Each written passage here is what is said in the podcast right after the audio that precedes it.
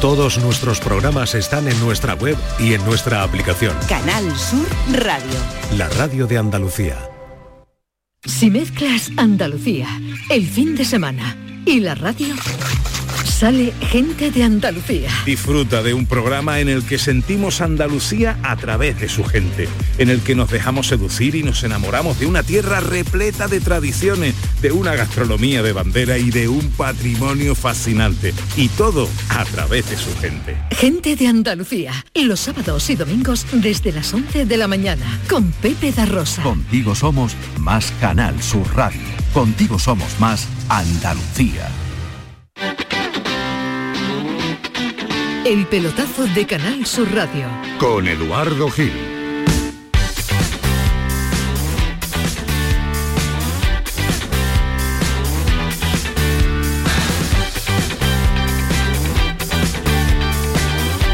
Las 10 de la noche y escasamente 5 minutos. Bienvenidos como cada día, como cada noche al pelotazo de Canal Sur Radio. Hoy jueves 4 de enero, el cartero real del fútbol parece que nos avisa que va a haber un poco de carbón de momento un poco de carbón en lo que se avecina de 2024 para el fútbol andaluz. Si no, se espabilan los nuestros. Hace un rato ha caído el Sevilla en el debut en el Sánchez Pijuán de José María de Nido Carrasco en el palco y como nuevo presidente y de Quique Sánchez Flores en el banquillo. El sonido y la imagen de la noche es ver en la flash interview esa entrevista a pie de campo que hacen los compañeros, en este caso de Dazón Televisión, eh, justo al acabar al capitán del Sevilla, que era pitado por sevillistas de la grada anexa y Ramos ha contestado de esta manera.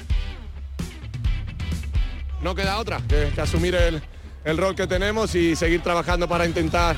Tener un poco de respeto que estamos hablando, tener un poco de respeto a la oh, gente y al escudo, respeta a la gente, estamos hablando. Pues muy bien, pues respeta a la gente, respeta a la gente y cállate ya, anda hay que aguantar de todo, pero bueno, lo que decía, ¿no? Es la situación, entendemos la frustración de la gente porque es normal. Mucho tiempo sin, sin ganar, sin darle una alegría y es lo que tiene, ¿no? Pues eso, Sergio, o se aguanta o no se aguanta. Pero en este caso no se ha aguantado Sergio Ramos y ha echado un poco más de gasolina, ahora lo analizamos, al ambiente de tensión, de crispación que hay en el sevillismo y no sin eh, falta de razones. 0-2, mm, gol de Vesga en el primer tiempo y después de Paredes en el segundo. Quique Sánchez Flores ha intentado apaciguar los ánimos un ratito más tarde. Entiendo perfectamente. O sea, yo creo que mm, como entrenador he vivido situaciones en las que en las que la grada se cansa y la grada se expresa. Yo creo que es lo que, lo que tiene que hacer, se exprese eh, y, que, se, exprese como siente, eso es, lo, es, lo, lógico. Nosotros está en nuestra mano que este público que es maravilloso y que, llena, pues que se ponga a nuestro lado, porque es un arma eh, tremenda y arrojadiza contra los rivales cuando estamos bien. Pero para hacer sentir eso la afición tenemos que ponernos bien nosotros. Estamos enfermos, estamos malitos, estamos con dificultades y todo proceso requiere un tiempo y mucha paciencia. Y una paciencia, las cosas eh, pasan, al principio no pasa nada, luego pasan lentamente y, después toda la vez. Hay que estar preparado, que vivir el proceso y estar preparados para cuando pase toda la vez y, disfrutemos. Pues el proceso es que Quique lleva tres partidos y ha perdido ante los dos Atletis que tienen 38 puntos y que ahora mismo marcan Liga de Campeones porque a esta hora, en el último partido de la última jornada de la primera vuelta del campeón de Liga, está perdiendo el Barcelona que se quedaría de puesto Champions si esto sigue así con el gol que ha marcado hace un ratito la Unión Deportiva Las Palmas eh, nos está contando ese Las Palmas 1, Barça 0. Pedro Lázaro en la gran jugada, así que lo continuamos en el pelotazo. Hola Pedro, buenas noches.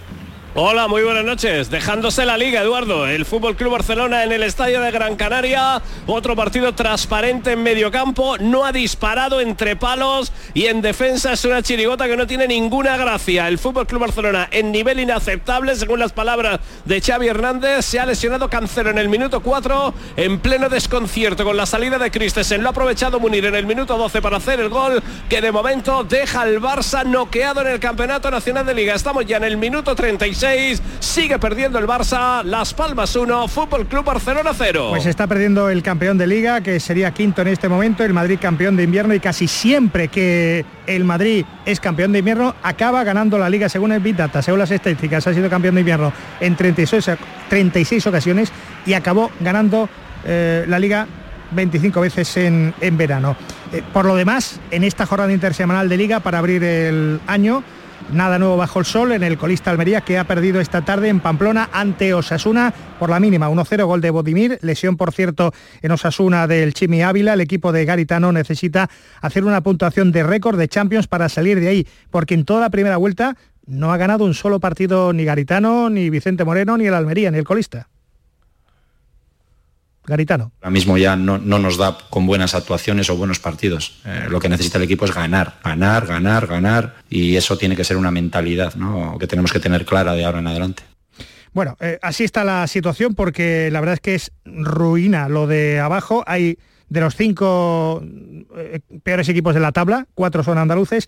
El Sevilla, 16 puntos, le ganó al último, al penúltimo y le ganó a Las Palmas al Granada, al Almería y al equipo canario. El Celta le copia los, los mismos puntos, es decir, 16 puntos, dos victorias, eh, nueve derrotas y, y, siete empates. El Cádiz, que tiene 15 puntos y lleva 15 jornadas sin conocer la victoria y se ha metido en descenso, tercero por la cola, 318 días después.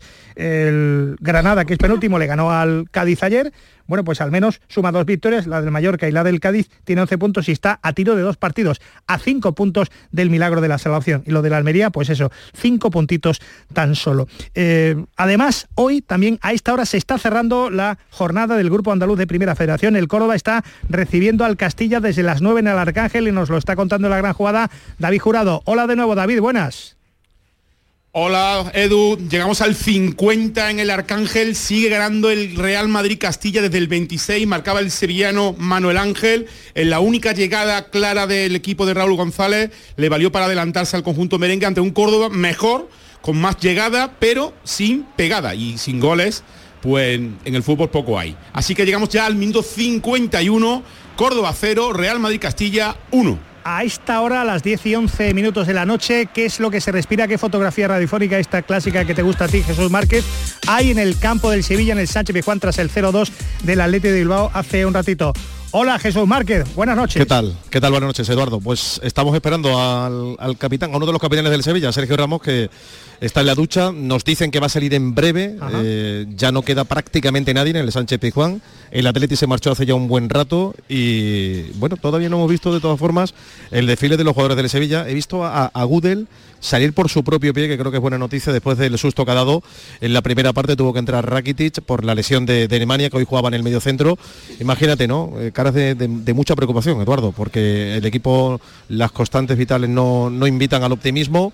El equipo comienza el año como lo terminó, con derrota y hoy la verdad que ha dado una sensación de, impotencia tremenda, ¿no? Porque el equipo no, no, no, no, no, se le ha visto ni mucho menos ya el sello, la mano de Quique. Ha pedido tiempo, como hemos oído también en la gran jugada, en, la sala de prensa.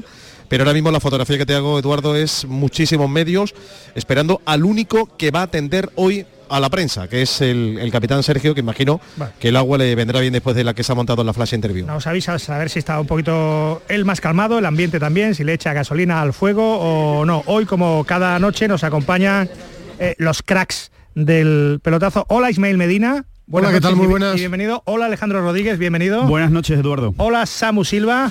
Muy buenas. Buenas noches. Muy buenas. A bote pronto. Muy buenas por decir algo. por decir algo. Eh, porque no gana nadie, solo el Granada y porque se enfrentaba a un andaluz.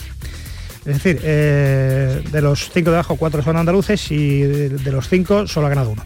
El resto derrotas. Lo de Sergio, te, tú que estás acostumbrado y que sabes el contexto de, de lo que es una flash interview en caliente, un error, mm. un error que no debe cometer un jugador de su experiencia, ni encararse con aficionados, eh, saber llevar eso, por mucho que uno tenga carácter, personalidad. Para mí, repito, error gravísimo o, o error importante de Sergio Ramos con su experiencia en algo secundario. Lo principal es lo que la imagen lamentable del Sevilla en la hierba, pero mi titular sería error de Sergio Ramos en su comparecencia. Así no calmamos al ambiente, ¿no? No, eh, y, hombre, y es, más grave cuando te lo hace un jugador con tanta experiencia, ¿no? Y, que tiene y que tiene tantos tiros dados y que ha estado en flash interviews muy delicadas y muy complicadas también con el con el Real Madrid, eh, pues eh, él es el que se tiene que contener, ¿no? Él es el que tiene que estar más calmado que nadie y desde luego eso no ayuda nada al ambiente del equipo, ¿no? porque al final consigues que lo único que consigues es que se siga, que se hable de esto y que no se esté hablando realmente de, lo mal que está jugando el equipo, de lo mal que está el equipo y de la mm, de eh, la sensación que transmite tan mala, porque yo más que el resultado, que evidentemente es malísimo con la derrota, yo me quedo con la tremenda superioridad del Atleti Bilbao ante el Sevilla, en el casa del Sevilla. ¿eh? Ese es el peor partido de, que, de Quique. ¿Tu titular? A ver, a, mí sobre todo no, es que no ayude, sino que para mí es un reflejo de cómo está el Sevilla. La crispación, el nerviosismo que se respira y que parecía que la llegada de Quique iba a traer esa tranquilidad o iba a devolver y el, el primer partido en casa ya vemos que no. Como dice Alejandro, la superioridad del Atleti, sobre todo en el primer tiempo, ha sido apabullante y, muy preocupante para el Sevilla y lo de Ramos refleja esa crispación, ese nerviosismo y yo creo que esa impotencia también de los que han sentido los futbolistas también dentro del terreno de juego. No, y además de los siete pegados capitales, el que ha cometido hoy Sergio es el de la soberbia y creo que sí. sí no, yo, no creo que sea soberbia, yo creo que es cabreo. yo, no creo que sea soberbia, yo creo que es cabreo.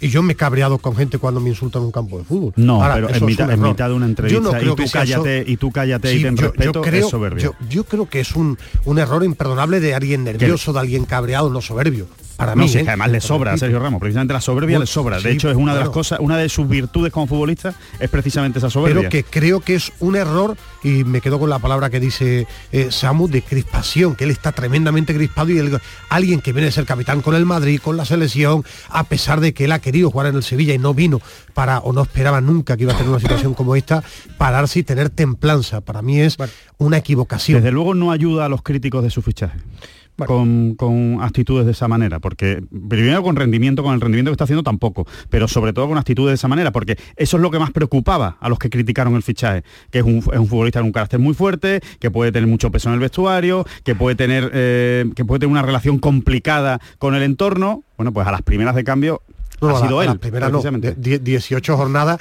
tres entrenadores y varios escándalos. Es decir, que no es la que el Sevilla no es un club, dos veces, presidentes. ¿Cuántas veces ha intervenido Sergio Ramos? ¿Habrá intervenido seis, siete? No, si, es el que más habla, si parece que es el único que habla. No, eh, de 19 jornadas habla hablado ya 10. Eh, eh, es que habla una barbaridad, ese es el problema. Que no tiene que hablar Sergio Ramos tanto para mí que acaba de llegar. Acaba de llegar Sergio Ramos cuando está Rakitic, hay un montón de jugadores, es que habla hasta en la sopa. Rakitic no se equivoca nunca. Bueno, bueno, bueno, Rakiti dijo, mm. me duele un montón esto, el sentimiento, y después eh, no fue a Granada, eh, es decir, también ha cometido errores. También. El, de hoy, yo repito, yo soy el, mayor crítico. micrófono.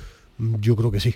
Jesús Márquez, em, eh, ¿cómo lo has sentido, oído tú y cómo crees que le puede sentar al sevillismo este, este ataque de Respondón? hombre, sentar bien no, no, habrá sentado bien, ¿no? y, seguramente se va a hacer, si no lo es ya viral, y, vamos a ver ahora qué explicaciones da, si lo quiere matizar, si quiere también incluso pedir disculpas. A mí me ha sorprendido, yo coincido con vosotros, que con la experiencia que tiene a estas alturas eh, pierda los papeles, ¿no? En fin, eh, forma parte también de, todo este show, de todo este circo donde todos estamos y, a mí me ha sorprendido, ¿no? Ah, por cierto, que acaba de salir Rakiti, estabais hablando de él, delante mía ha salido con pantalón corto y cojeando, ¿eh? me, llama la atención, no, no tiene yo la sensación de que terminase el partido con molestias, pues ha salido cojeando también Rackety. Así que atentos a ese parte de, guerra que deja con Gudel lesionado, otro que tuvo que abandonar, imagino que recuperable también eh, Adrián Pedrosa, al que he visto con absoluta normalidad, abandonando el, el, estadio sevillista. Lo digo porque ya están desfilando los jugadores del Sevilla, así que estamos a la espera de, en unos segundos pedirte paso para, ver cómo explica todo lo que ha pasado Sergio Ramos. Vale, pues que desfile todo el mundo. Por aquí no desfila Antonio Camaño, que le hemos dado un poquito de descanso, está catarrado, nada grave, eh, y, que el, el Se ha quitado en medio. Se ha quitado en medio. Se ha quitado, tendrá, el lunes estará aquí el tío con un campeón. Tendrá, que, tendrá que montarse en un camello. El, toro, pues que no, no, falta nunca. El toro, el toro la, la, ha llegado a la cornada, ¿eh? Bueno, pero el grito clásico debe mantenerse, ¿no? Este Camaño no, ¿no? Siempre. Venga, a la una, a las dos y a las programón. Pues venga, este es el pelotazo de Canal Sur Radio. Vamos a la cabaña, a la cabaña de, Paco Tamayo, la, la cabaña del tío Tamayo. la, cabaña. la cabaña del tío Tamayo. si me permitís en este caso. Claro. Porque en redes sociales os voy a preguntar ahora, os doy un segundito para que os lo penséis. Eh, estamos en víspera, estamos en día del Heraldo, mañana la cabalgata, pasado los Reyes. ¿Qué le pediríais, no? Para el Betis un director deportivo, para el Sevilla un cambio de, de todo, para el Almería una victoria, para el Granada el hermano gemelo de Brian Zaragoza, de, de Brian, eh, o para, por ejemplo, el, el Cádiz un nuevo entrenador. No sé lo que le pediréis. Eh, pensadlo con tranquilidad, porque hola Paco, Paquito de Mayo, buenas noches. ¿Qué tal? Buenas noches, Eduardo. En Twitter, en X, que esa es la pregunta y qué es lo que dicen nuestros oyentes, los peloteros. Bueno, va- vamos a decirlo bien que si no Alejandro, Alejandro se ha portado muy bien este año y hay que recalcar que, que, claro, que X es el antiguo Twitter, arroba es. el pelotazo CSR, donde ya hemos lanzado la siguiente pregunta. ¿Qué regalo de Reyes Magos le pedirías a tu equipo? Pues nos pueden responder por ahí y también nos pueden responder por mensaje escrito o de audio en el 616-157-157 y nosotros compartiremos aquí el audio de todos los oyentes que, se habrán portado también magníficamente y que algo le estarán pidiendo seguramente a los Reyes Magos viendo la situación en la que se encuentran nuestros equipos andaluces ahora mismo en primera división. Muy bien, pues eh, enseguida hablamos contigo a ver si se mueve el, el personal, ¿no? Y somos buenos y al menos pedimos algo para 2024 futbolísticamente para los Reyes Magos. Hasta ahora, Paquito. Hasta ahora. En el último instante, los últimos minutos del primer tiempo, ¿acaba o no la primera parte en el Las Palmas 1, Barça 0, Pedro Lázaro? Le queda el último minuto de la largue, ha dado cuatro. Estamos en el 47, quedan todavía hasta el punto de llegar al 48, hasta el 49 va a durar esta primera mitad de un Barça que está dando peor imagen yo creo que en la primera parte del día de la Almería, precisamente en el último partido del pasado año. Vamos a ver porque el Fútbol Club Barcelona está absolutamente desquiciado, no tiene nada sobre la hierba, ha perdido completamente el fútbol. Gana Valde esa pelota pero se le va fuera. No ha disparado a puerta en 48 minutos y 20 segundos que marca el cronómetro del pelotazo en el estadio de Gran Canaria. No ha disparado a puerta el Fútbol Club Barcelona. Siete disparos de la Unión Deportiva Las Palmas. Estamos en un escenario de partido para llegar al descanso donde está más cerca el 2 a 0 que el empate a 1 del equipo de Xavi Hernández que puede entrar absolutamente en barrena en una crisis de difícil solución. Se va el balón fuera, balón otra vez para la Unión Deportiva Las Palmas que va a acabar esta primera parte en campo, en territorio que defiende el Barça. Va a devolver la pelota al rectángulo de juego Alex Suárez. Seca la pelota, la pone en el vértice del área para Sandro, el hombre que ha asistido en el gol de Munir. Dos ex del Barça, cae Sandro a la hierba. Se acaba la. No, pita falta favorable al conjunto canario, pero no se va a sacar. Indica camino de vestuarios. González Fuertes termina la primera parte. Horrible el Barça. Serio, disciplinado el equipo de García Pimienta. Las Palmas 1, Barça 0. Partido en el descanso. Te damos un respiro, el Barça se cae, Xavi va a aguantar la segunda vuelta. ¿Qué más le ha sentado al Barcelona la baja de Gaby? ¿eh? ¿Qué más le ha sentado en cuanto a espíritu dentro del campo? No estaba jugando bien, tampoco en, los partidos últimos de, de la época de Gaby, pero es que creo que ha perdido hasta ese corazón que le daba el jugador sevillano y, yo creo que lo está notando mucho en, en- los partidos. O sea, más allá de la calidad, más allá de que no está fluyendo el fútbol Barcelona, creo que ha perdido hasta, hasta ese corazón que sí que tenía. Yo lo que empiezo a ver además que, que los, los futbolistas dejan de creer en Xavi, ¿no? Yo creo que todo el mundo el año pasado le compró el discurso, le, eh, eh, eh, como llevaba, como era un Barça medio en reconstrucción, se le aguantó que hiciera malos partidos, pero defensivamente era sólido y este año ha perdido esa solidez. Al Barça le, le crean ocasiones muy fáciles, le meten goles y, y se ha difuminado en fútbol. Va, va a menos, como dice con Gaby, con la ausencia de Gaby, incluso ha perdido el Ha perdido. Y ha desaparecido por completo y Xavi Y ya se ha quedado solo para escucharlo en, la- en las ruedas de prensa, ¿no? Que de a ver, a ver qué es la excusa del día, ¿no? En eso sigue siendo bueno. Sí, bueno, sin, sin Gaby no tiene alma el Barcelona. Y yo creo que los jugadores después de ganar la liga perdieron el hambre a seguir compitiendo de verdad cada día. Y Xavi se ha comido, el personaje se ha comido al entrenador. El entrenador el año pasado tenía una idea que era defender bien y le valió. Y este año yo creo que está más pendiente de las ruedas de prensa, de la porta, de lo que voy a decir en cada entrevista, de la excusa que el personaje ha devorado al entrenador. Y eso en un club con el Barça, con un pirómano como la porta y con un vestuario que con gente ya de muchos galones lo está devorando. Pero a las malas siempre fue malo, Xavi. No, siempre, como pero es que futbolista este año, fue horrible que también. este año ya se le exigía ese paso adelante reconocible del fútbol del Barcelona de toda la vida, ¿no? Que él, que él además llegó proclamando que era lo que iba a hacer. El año pasado se le aguantó, ganó la liga, mérito, pero este año ese Como fútbol, lo ganes quinto, ese la, fútbol la se le- clasificatoria quinto en Ahora- Barcelona, Guasa, ¿eh? Ahora mismo el Barça es quinto clasificado. Tenemos fútbol en directo, tenemos noticias del día, entre otras, eh, una de relevo, eh, donde, habéis Una publica- más. donde habéis publicado que el director deportivo Ramón Planes tiene una oferta mejor todavía del fútbol árabe. Este no va a hacer como Borja Iglesias, este lo mismo se va.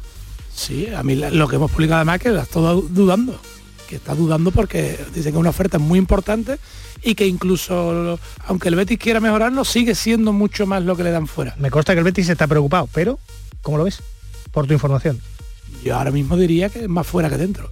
Lo que pasa que bueno, ya sabemos cómo es esto del fútbol y que estamos en pleno mercado de, de invierno, pero por lo, por lo que llega, más fuera que dentro. Bueno, otra de las noticias es cuando ha aparecido en un acto solidario benéfico el presidente del Cádiz, Manuel Vizcaíno, en el día de hoy y ha respondido a las palabras ayer de su entrenador, Sergio González, que decía que bueno, le pedía un poquito de paciencia a su presidente tras 15 jornadas sin conocer la victoria y entrar en descenso 318 días después. Vizcaíno sobre el futuro de Sergio González, ahora que cumple dos años como técnico cadista. Puesto que sí, pase lo que pase en el último partido y en el siguiente, porque nosotros no confiamos en un proyecto a Sergio en dos, a dos temporadas, que estamos seguros que la va a cumplir y ojalá cumpla muchas más.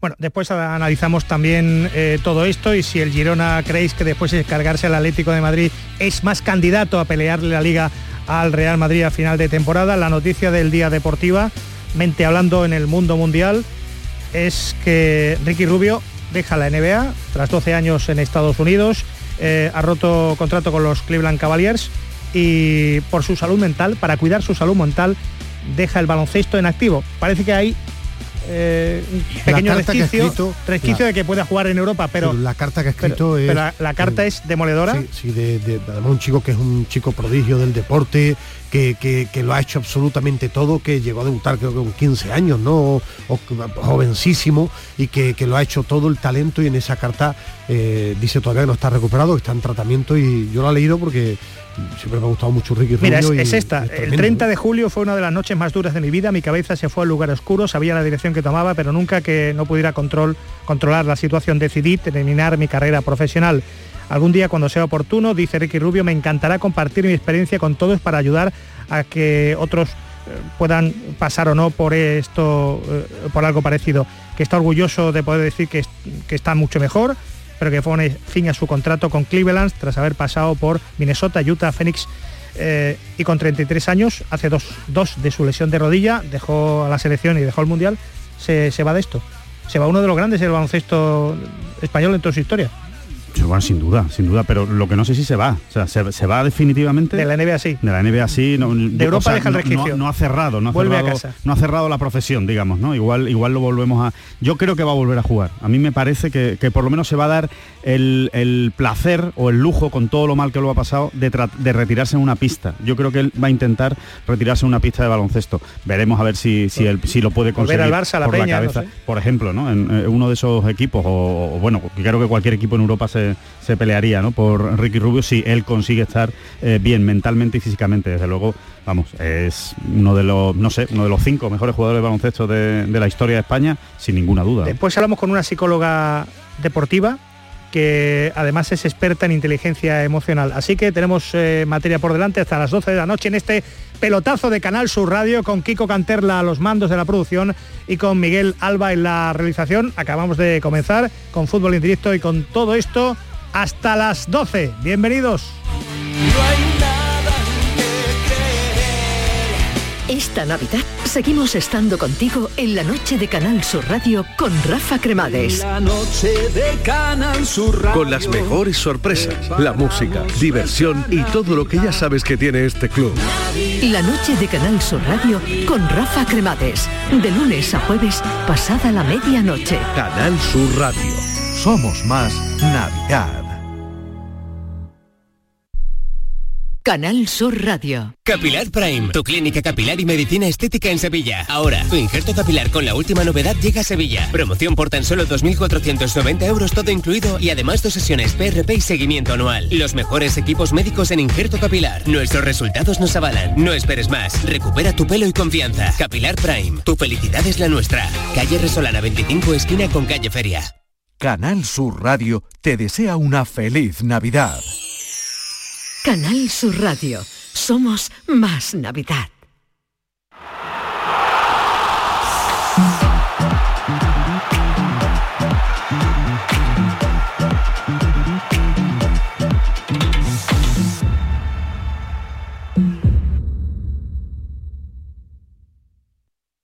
El pelotazo de Canal Sur Radio. Con Eduardo Gil. Las diez y media de la noche, enseguida os desvelamos en el pelotazo de Canal Sur Radio cuál es la oferta económica que podría tener Ramón Planes para marcharse como director deportivo a Arabia Saudí.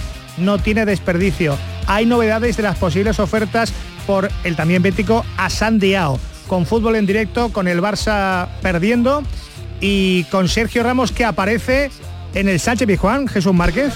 Pues sí, eh, va a aparecer en un instante porque ya eh, hay movimiento, la gente del club eh, avisa de, la llegada de Sergio Ramos que ha durado bastante. Yo creo que él mismo, me parece a mí, que ha tenido que reflexionar, no ha querido precipitarse. Y, vamos a ver, ¿no? Incluso nos avisan que las primeras preguntas van a ser por parte del Sevilla, que van a preguntarle por el hecho de Marras, evidentemente, porque sabe que todos estamos esperando. Así que ya me comunican que, que está aquí. Aquí lo tengo delante ya, Sergio, que aparece, semblante serio. Aquí está delante de nosotros, se sube. Empezamos con nuestra tele, ¿vale? Bueno, Sergio, ahora te iba a preguntar por lo deportivo, pero primero quería que nos dieras tu versión de un incidente que ha habido al final del partido, un incidente desagradable, para que nos contaras un poco qué es lo que ha Pregunta Manolo Ruiz, periodista Eh, del club. La verdad que bueno, lo ha visto todo, todo el mundo, ¿no? Yo creo que al final el futbolista y el jugador sabemos que estamos expuestos siempre a, a la crítica, pero hay cosas que no debemos ¿no? permitir ni formar parte de ello, como es la, falta de, educación o, la falta de respeto. ¿no? Y, y bueno, eh, había una persona eh, increpando mientras yo hacía la entrevista, realmente no, no decía nada eh, respecto a los jugadores, pero he visto oportuno porque en el fútbol como en la vida yo creo que la falta de respeto y, y la falta de educación yo creo que hay que, que no vincularlas y pararlas, ¿no? Y en ese, en ese sentido pues he visto oportuno separarlo porque creo que el sevillismo y la institución están muy por encima de, de la opinión o la falta de educación de cualquier, de cualquier persona. Ahora sí, te quería preguntar eh, qué visión tienes del partido de hoy ante el Atlético de Bilbao. Bueno, me gustaría haber tenido otra, otra lectura, ¿no? Eh, la realidad es esa, al final el fútbol son resultados y cuando no se gana pues todo es muy, muy negativo. Jodido porque es el primer partido después de, una mala racha, una mala vuelta y queríamos eh, conseguir la victoria, dar los, tres primeros puntos a nuestra afición. No ha sido así, yo creo que una primera parte donde eh, ha sido eh, realmente mala, por llamarla de, alguna manera y por ser crítico también con, nosotros, y quizá una segunda parte buena, presionando alto, intentando eh, no dejar espacio, robar en campo contrario, y han ido ¿no? llegando a esas ocasiones que al final pues ellos en dos jugadas muy determinantes pues eh, han sabido aprovecharlas, eh, se han puesto por, por delante en el marcador y después a nosotros pues de cara a gol quizás nos ha faltado esa eficacia que tuvimos por ejemplo en Granada. ¿no? Eh, hay que seguir adelante, yo creo que estamos en una situación muy crítica, muy jodida, pero forma parte del fútbol, del proceso negativo y ahora es cuando más unidos debemos de estar para intentar sacar la, la situación adelante cuanto antes. Sergio, ¿cómo se gestiona la ansiedad? ¿no? Que se ve el equipo muy precipitado. ¿Es un problema futbolístico? ¿Es un problema mental? ¿Es un querer y no poder? Bueno, al final yo creo que es un tema colectivo, eh, no individual. Yo creo que la ansiedad a veces es eh, difícil eh, manejarla, pero cuando aprendes y la dominas, yo creo que es cuando vas creciendo ¿no? y vas aprendiendo a superar ese tipo de, de, situaciones. ¿no? Eh, en ese aspecto yo creo que hay muchas cosas que, seguir mejorando como grupo, como equipo. Eh, seguimos teniendo también muchas bajas. Eh, el equipo es lo que vemos, los que estamos y bueno, a ver si poco a poco vamos recuperando plantilla, vamos recuperando una buena versión, intentar ¿no? Olvidar los malos resultados, los malos momentos, porque yo creo que también eh, nos merecemos, ¿no? Al final los jugadores, aunque la gente piense que no, estamos expuestos también a la crítica, como he dicho anteriormente, y, sabemos que el fútbol es, es una forma de vivir para todos ellos y cuando vienen a ver a su equipo ganar y no lo hacen, pues entendemos también, por supuesto, la frustración de, nuestra gente, ¿no? Pero los jugadores también, mm, estamos jodidos estamos deseando de sacar los resultados adelante para poder recuperar la mejor versión anímica del grupo, que yo creo que cuando se gana pues todo es mucho más, fácil, ¿no? Pero momento para estar unidos, tanto no solo jugadores, sino también con, nuestra afición, que sea un momento difícil, ¿no? Sergio, estáis a un punto del descenso. ¿Temes un descenso a segunda?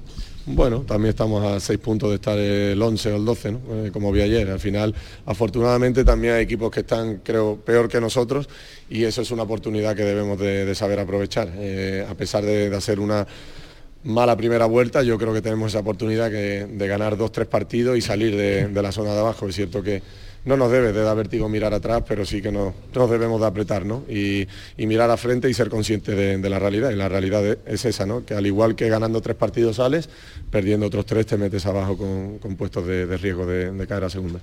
Hola Sergio, buenas noches. ¿Qué tal? Como peso pesado el vestuario como sevillista, ¿Qué valoración haces de, tu primera vuelta con el equipo, con tu equipo, con tu Sevilla? Bueno, eh, tiempo para un pequeño análisis, no ha dado marcha atrás. Ahora seguimos escuchando a Sergio, pero no ha dado marcha atrás, y mucho menos que él no aguanta una falta de respeto, y le han faltado respeto y él ha respondido.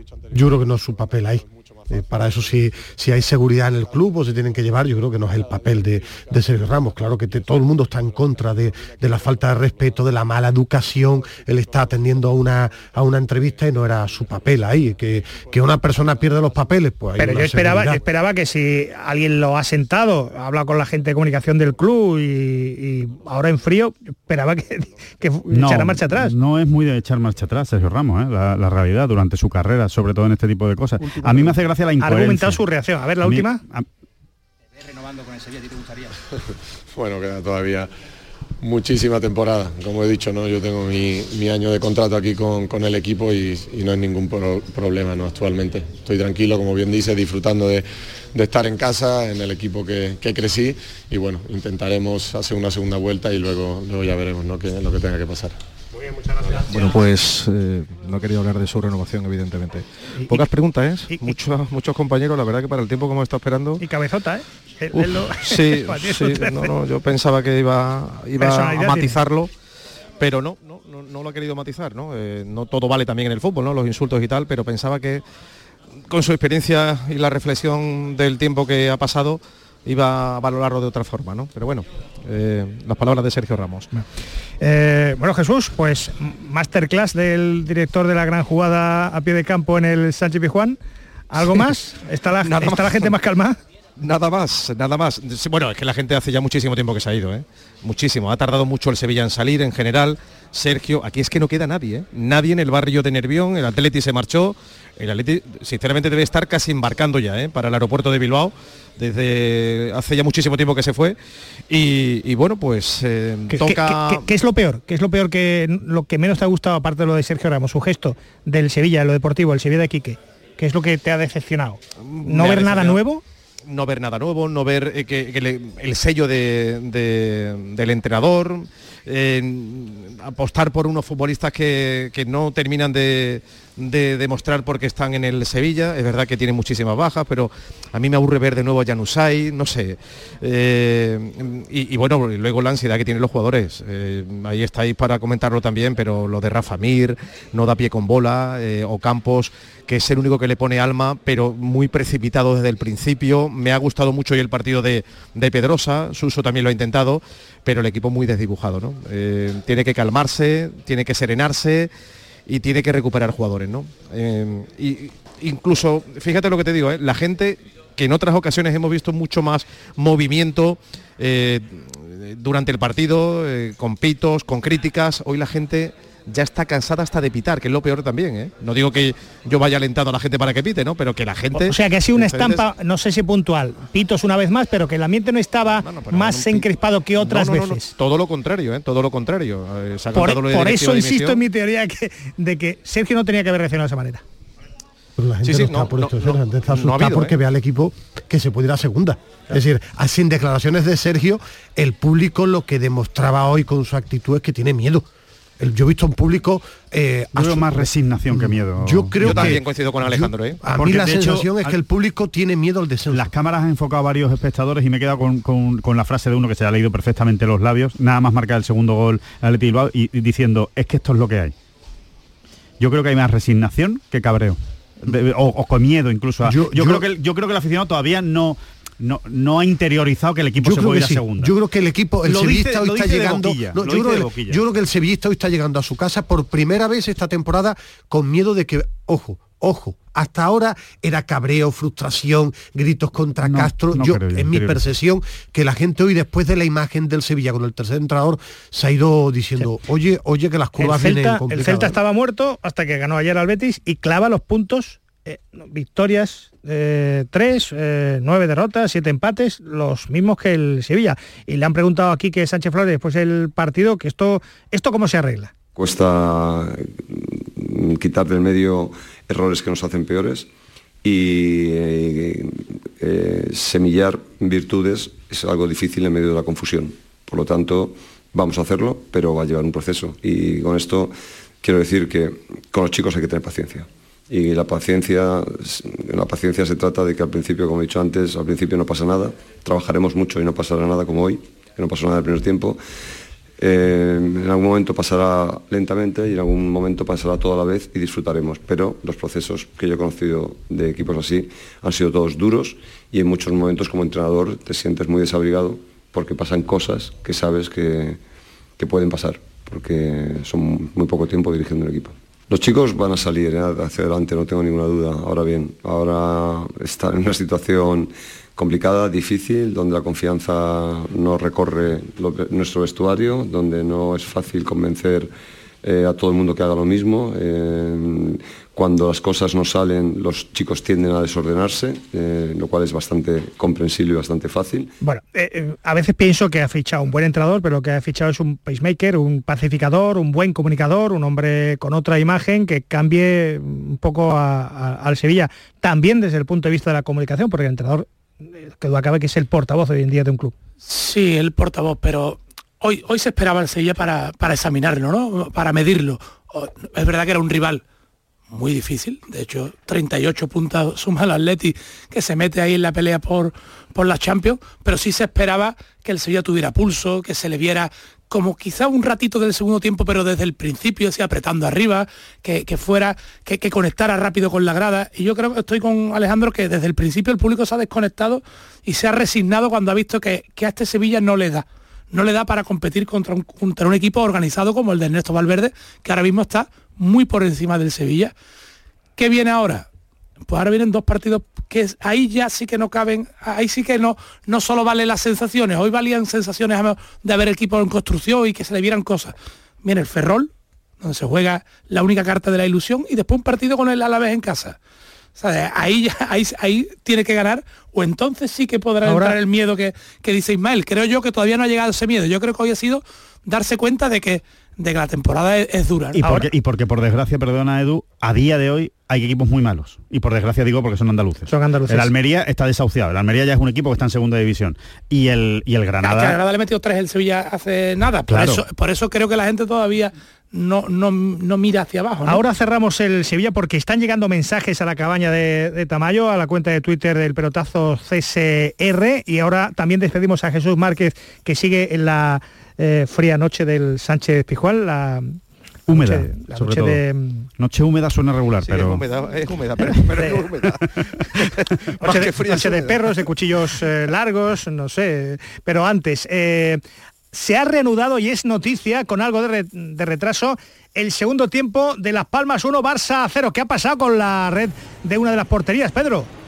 Que estaba rota, que había ahí un agujerillo, la han metido tres bridas y ya se ha podido comenzar la segunda parte. Es el único cambio que ha habido en esa portería que va a defender el andaluz Álvaro Vallés. En esta segunda parte, el portero de la Unión Deportiva Las Palmas ha habido que suturar ahí un agujerito y al final ya está todo perfecto para la práctica del fútbol. Se ha sacado de centro, no ha habido cambios en jugadores de Las Palmas ni en jugadores del Barça. Por tanto, segunda parte en juego en el estadio de Gran Canaria. Cae el Barça, se despide de la liga, se desmorona el proyecto Xavi.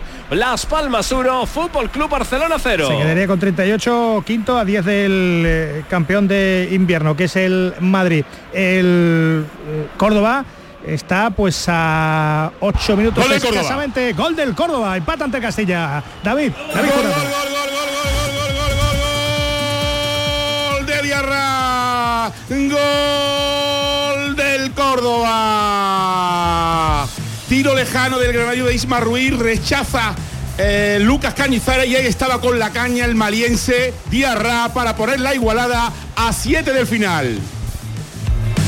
Bueno, pues a 7 del final, estamos camino eso del 83, ya cumplido exactamente. Nosotros vamos con un poquito de, retraso. Tiene 7 minutos más el añadido, más el descuento para que el Córdoba pueda incluso marcar el segundo. Empata a 1 el Córdoba ante el Castilla en el último partido de esta jornada intersemanal de la primera federación. No va a haber fútbol en el fin de semana de Reyes. ¿Qué pasa? ¿No te ha gustado el gol? o- No, que yo creo que al portero del. Castilla, eh, del portero del Castilla le va a caer una bronquita de su padre. Yo creo esta, esta noche cuando cuando lo llame, con el primer despeje sobre todo. ¿no? o Que- cierta o, o- o cierta suplencia. bueno, ser no sé si bronquita, vamos a dejarlo en consejo. Le quedará consejo paternal esta noche cuando, cuando hable con, con don Santiago. Bueno, en las redes sociales, en nuestra cuenta de Twitter de X, ¿no? Eh, Paco Tamayo, eh, hemos preguntado si alguno le quiere pedir un regalo a los Reyes Magos, ya digo, insisto, un director deportivo nuevo para el Betis, un cambio accionarial en el Sevilla, un cambio de entrenador en el Cádiz, no sé, digo por, por sugerir cosas, delanteros en Almería, en Granada,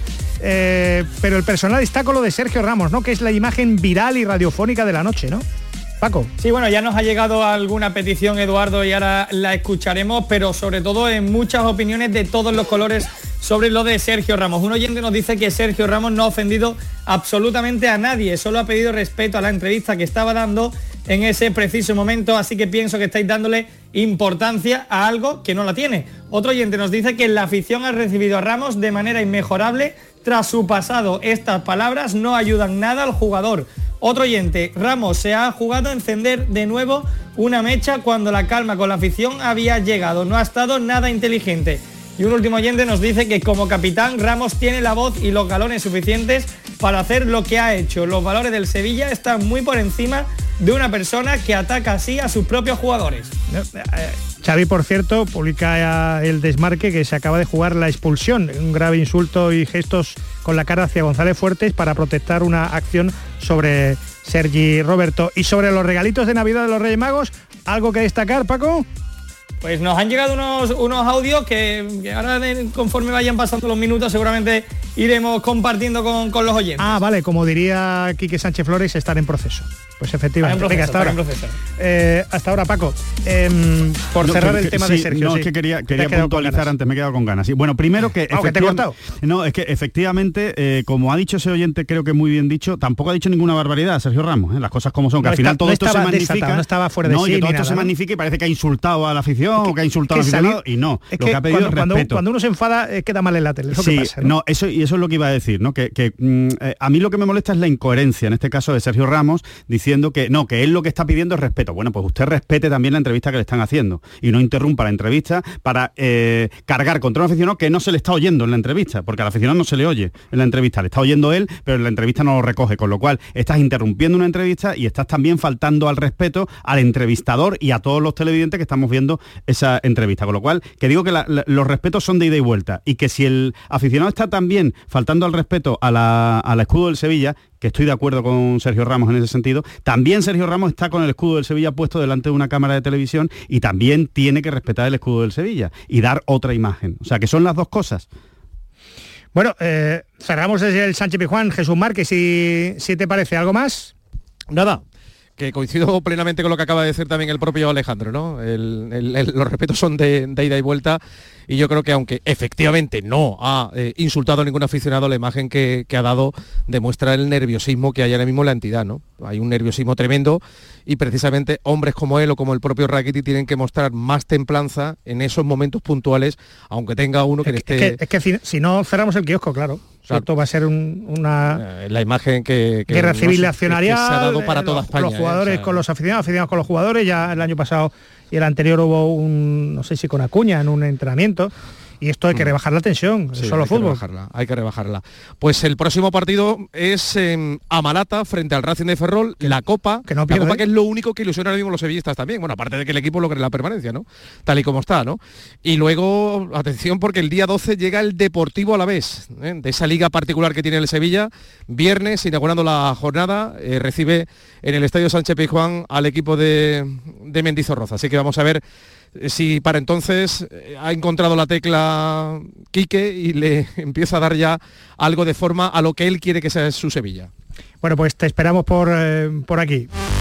Buen Por ahí trabajo estaré y, un rato. y gracias Jesús. Hasta ahora, un abrazo. Le digo masterclass de- del director de la gran jugada que prepara ya el fin de semana eh, de Reyes con fútbol poquito menos porque es Copa de- del Rey, pero estaremos aquí para, para contarlo. Venga, cerramos el Sevilla. A mí me habéis quedado con ganas, ¿no? Bueno, un Sevilla flojísimo. Yo no esperaba la imagen hoy del Sevilla. Es más, ayer con, con Camaño y con Alejandro eh, yo esperaba mucho más, pero muchísimo más. Yo decía que, que haciendo las cosas coherentes Kiki iba a salvar al Sevilla. Hoy me ha dado una imagen de un Sevilla muerto, de un entrenador que, que no ha tocado nada en dos semanas, de un equipo que, que la primera parte lo ha barrido el Atleti, no ha estado ni defensivamente ni ofensivamente, los cambios, eh, me ha parecido un Sevilla tremendamente vulgar incluso por momentos peor que el día del Getafe, muy parecido al día del Getafe, y sí me deja muy preocupado esto de queda mucha liga, ¿no? Ya sea el tercer entrenador o Quique de verdad se sienta parte del discurso y sabe que está ante un club muy complicado, una situación dificilísima, porque aunque queda la segunda vuelta, la imagen del Sevilla de nuevo hoy con el tercer entrenador me ha parecido de ojo, ojo, de tocarte la ropita que, que la segunda división no es ninguna tontería. ¿eh? Venga, cerramos. Titulares. Yo lo que quiero decir que el mercado ese que dicen que va a ser muy activo, que sea activo pero pronto. Que Sevilla también. Y cuando- bueno. Cuando mire, bueno, Que- pero el, el mercado de quién, de Horta, Junior. Bueno, es que yo solo nombraba que aquí hay, que por no, eso. no, lo- que no puedo pedirle al que no está, hoy- que no, perdona, hoy podía haber estado, salvo que me diga lo contrario, hoy Isaac podía estar en la. No le han dado la ficha, ¿eh? Por eso, por eso, pero que se Ni activen. Kika habrá apretado ni y, y no ha venido nadie para el partido yo que ya entiendo, yo 0-2. entiendo ¿eh? que, que el entrenador no, no habrá no habrá apretado por Isaac. ¿no? Por eso, error de Quique. Bueno, pero, que uno miraba lo que ha entrado de, revulsivo en el Sevilla y, y era para tentarse la ropita. Que es verdad que hay numerosas bajas, pero que también hacen falta refuerzos, sobre todo arriba, que hemos visto hoy a titular Rafa Mir, que ya tanto que pedía una oportunidad y se ha visto por qué no juega, ¿no? Sí, yo no, por hablar de nombres propios, lo de Rafa Mir eh, eh, es un jugador que está más fuera que dentro, claramente, vamos, no tiene la cabeza en el, en el Sevilla y, y está para no jugar más, para no ponerse la camiseta del Sevilla. Lo que pasa que obviamente eh, seguramente no le va a quedar más remedio por, por la baja de Nesiri con la Copa de, de África, ¿no? Pero eh, mm, eh, lo de Yanuzá es, es inexplicable, eh, inexplicable, absolutamente el cambio y, y- y- y que le están viendo, ya no solo El Quique, segundo entrenador. sino también yo- Diego yo- Alonso. A mí me gustaría que me explicaran qué le ven. Yo también, yo también. Desde luego que no lo entiendo, porque es que en ninguno de los minutos que ha querrán jugado... exponerlo para venderlo, porque es que no entiendo. No, al No, revés. al revés. Que cada No vez que lo los ponga, pongan, no los lo vas a vender menos. Cada vez que los ponen, los venden hay que menos. esconderlo, y, ¿no? y tampoco entiendo muy bien lo de Nianzú, ¿no? Yo creo que, que- que son futbolistas que ahora mismo no están para aguantar el peso de la camiseta del Sevilla y de la situación en la que está el, el Sevilla. Para mí hoy, el único que salvo, el único Quique es Salas. Suso. Y Y Quique- Suso, Quique bueno, y. Quique Salas, pero digo en ataque que es- siempre es más vistoso, pero Suso. Mi, mi gran incógnita ahora mismo es ¿qué quiere el Sevilla firmar? ¿Qué quiere Víctor Horta? Aguome un chico de 20 años de, no jugar nada. Este es que esta situación Inter, ¿no? del Sevilla es muy delicada. Yo ¿eh? no lo veo. Es muy delicada. Salvo que sea un chaval con mucha personalidad Sí, sí, que no lo conocemos. Claro, yo no lo- pero me, me Pero refiero mucha tiene que tener, es ¿eh? momento de sentarse y decir, es que el Sevilla está peleando por el descenso, las señales de un equipo tremendamente preocupante, hoy a lo mejor con el resultado, algunos pueden pensar exagerado, me ha parecido muy preocupante, es, tú vas al mercado para qué? ¿Qué necesitas? Gol del Carácter, Castilla. Eh, bueno, atención, que acaba de marcar el Castilla en el descuento, eh, perdóname Ismael, en el Arcángel, minuto 91, Córdoba 1, Castilla 2, ¿qué ha pasado, David Jurado? Gol, gol, gol, gol, gol, gol, gol del Real Madrid Castilla. Cuando más lo buscaba el Córdoba, asedio a la portería de Lucas Cañizares, una rapidísima contra y David, que salía en la segunda parte, se marchaba de toda la zaga de Blanquiverde y batía a Carlos Marín en su salida para por el 1-2.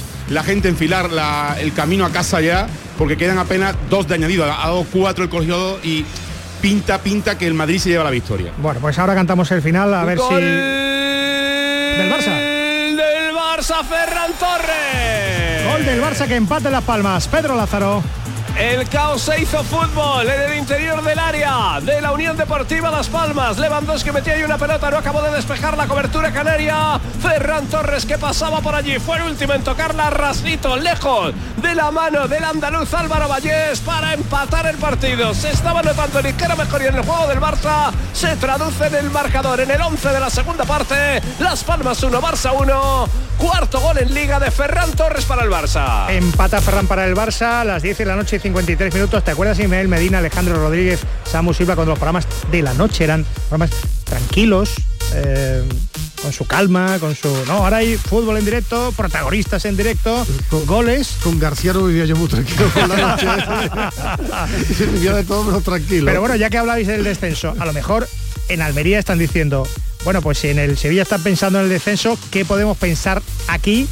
Donde estamos batiendo récord, el Almería no ha ganado un solo partido, ya ha pasado ya una primera vuelta y hoy ha caído en Pamplona ante Osasuna con gol de Budimir, se ha lesionado el Chimi Ávila y Garitano no, no acaba de dar con la tecla. Joaquín Américo, buenas noches. Buenas noches. ¿Qué ha pasado esta vez? Eh, ¿Día de la marmota? ¿Lo mismo?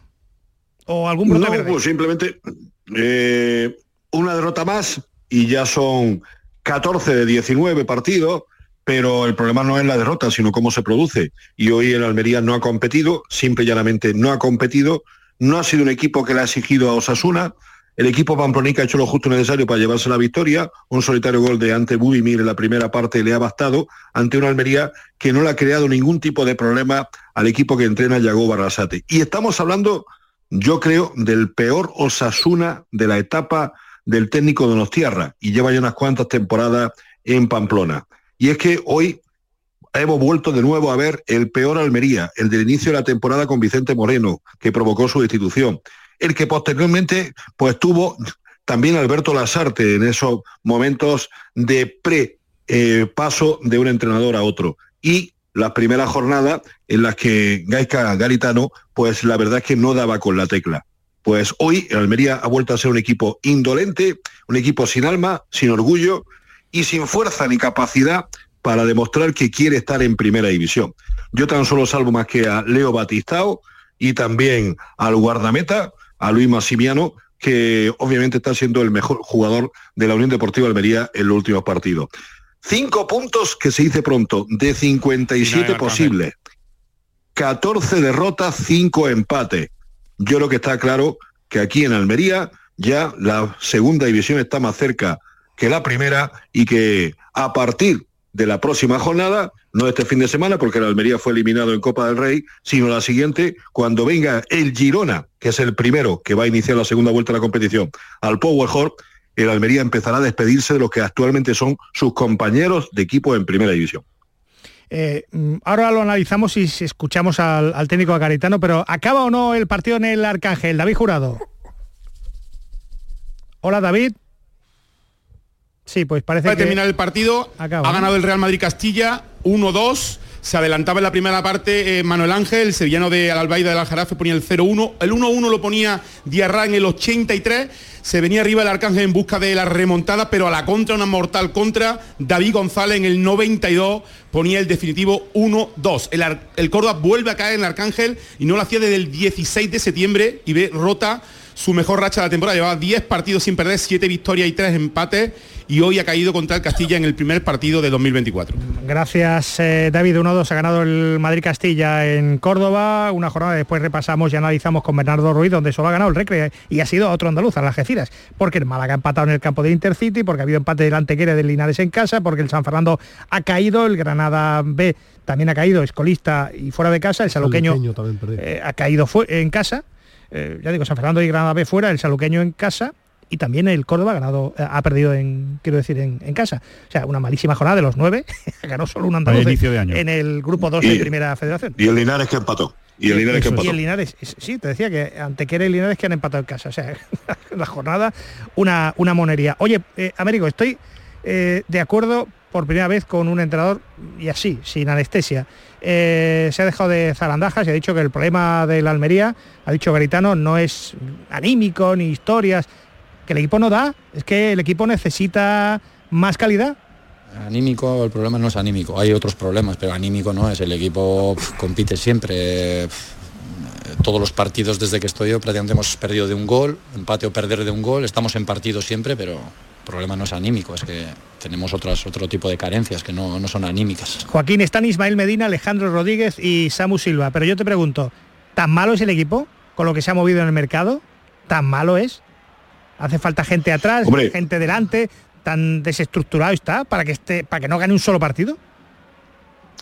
Para mí el Almería es un equipo producto de una serie de decisiones desacertadas que hasta incluso se producen en momentos tardíos, desde una confección de una plantilla que mm, desperdicia las primeras jornadas de liga, que luego posteriormente se ve marcado precisamente por esos resultados negativos al inicio del campeonato, la precipitación en la destitución de Vicente Moreno, le pasa factura y de qué forma la derrota con goleada incluida en el Sánchez Pijuán.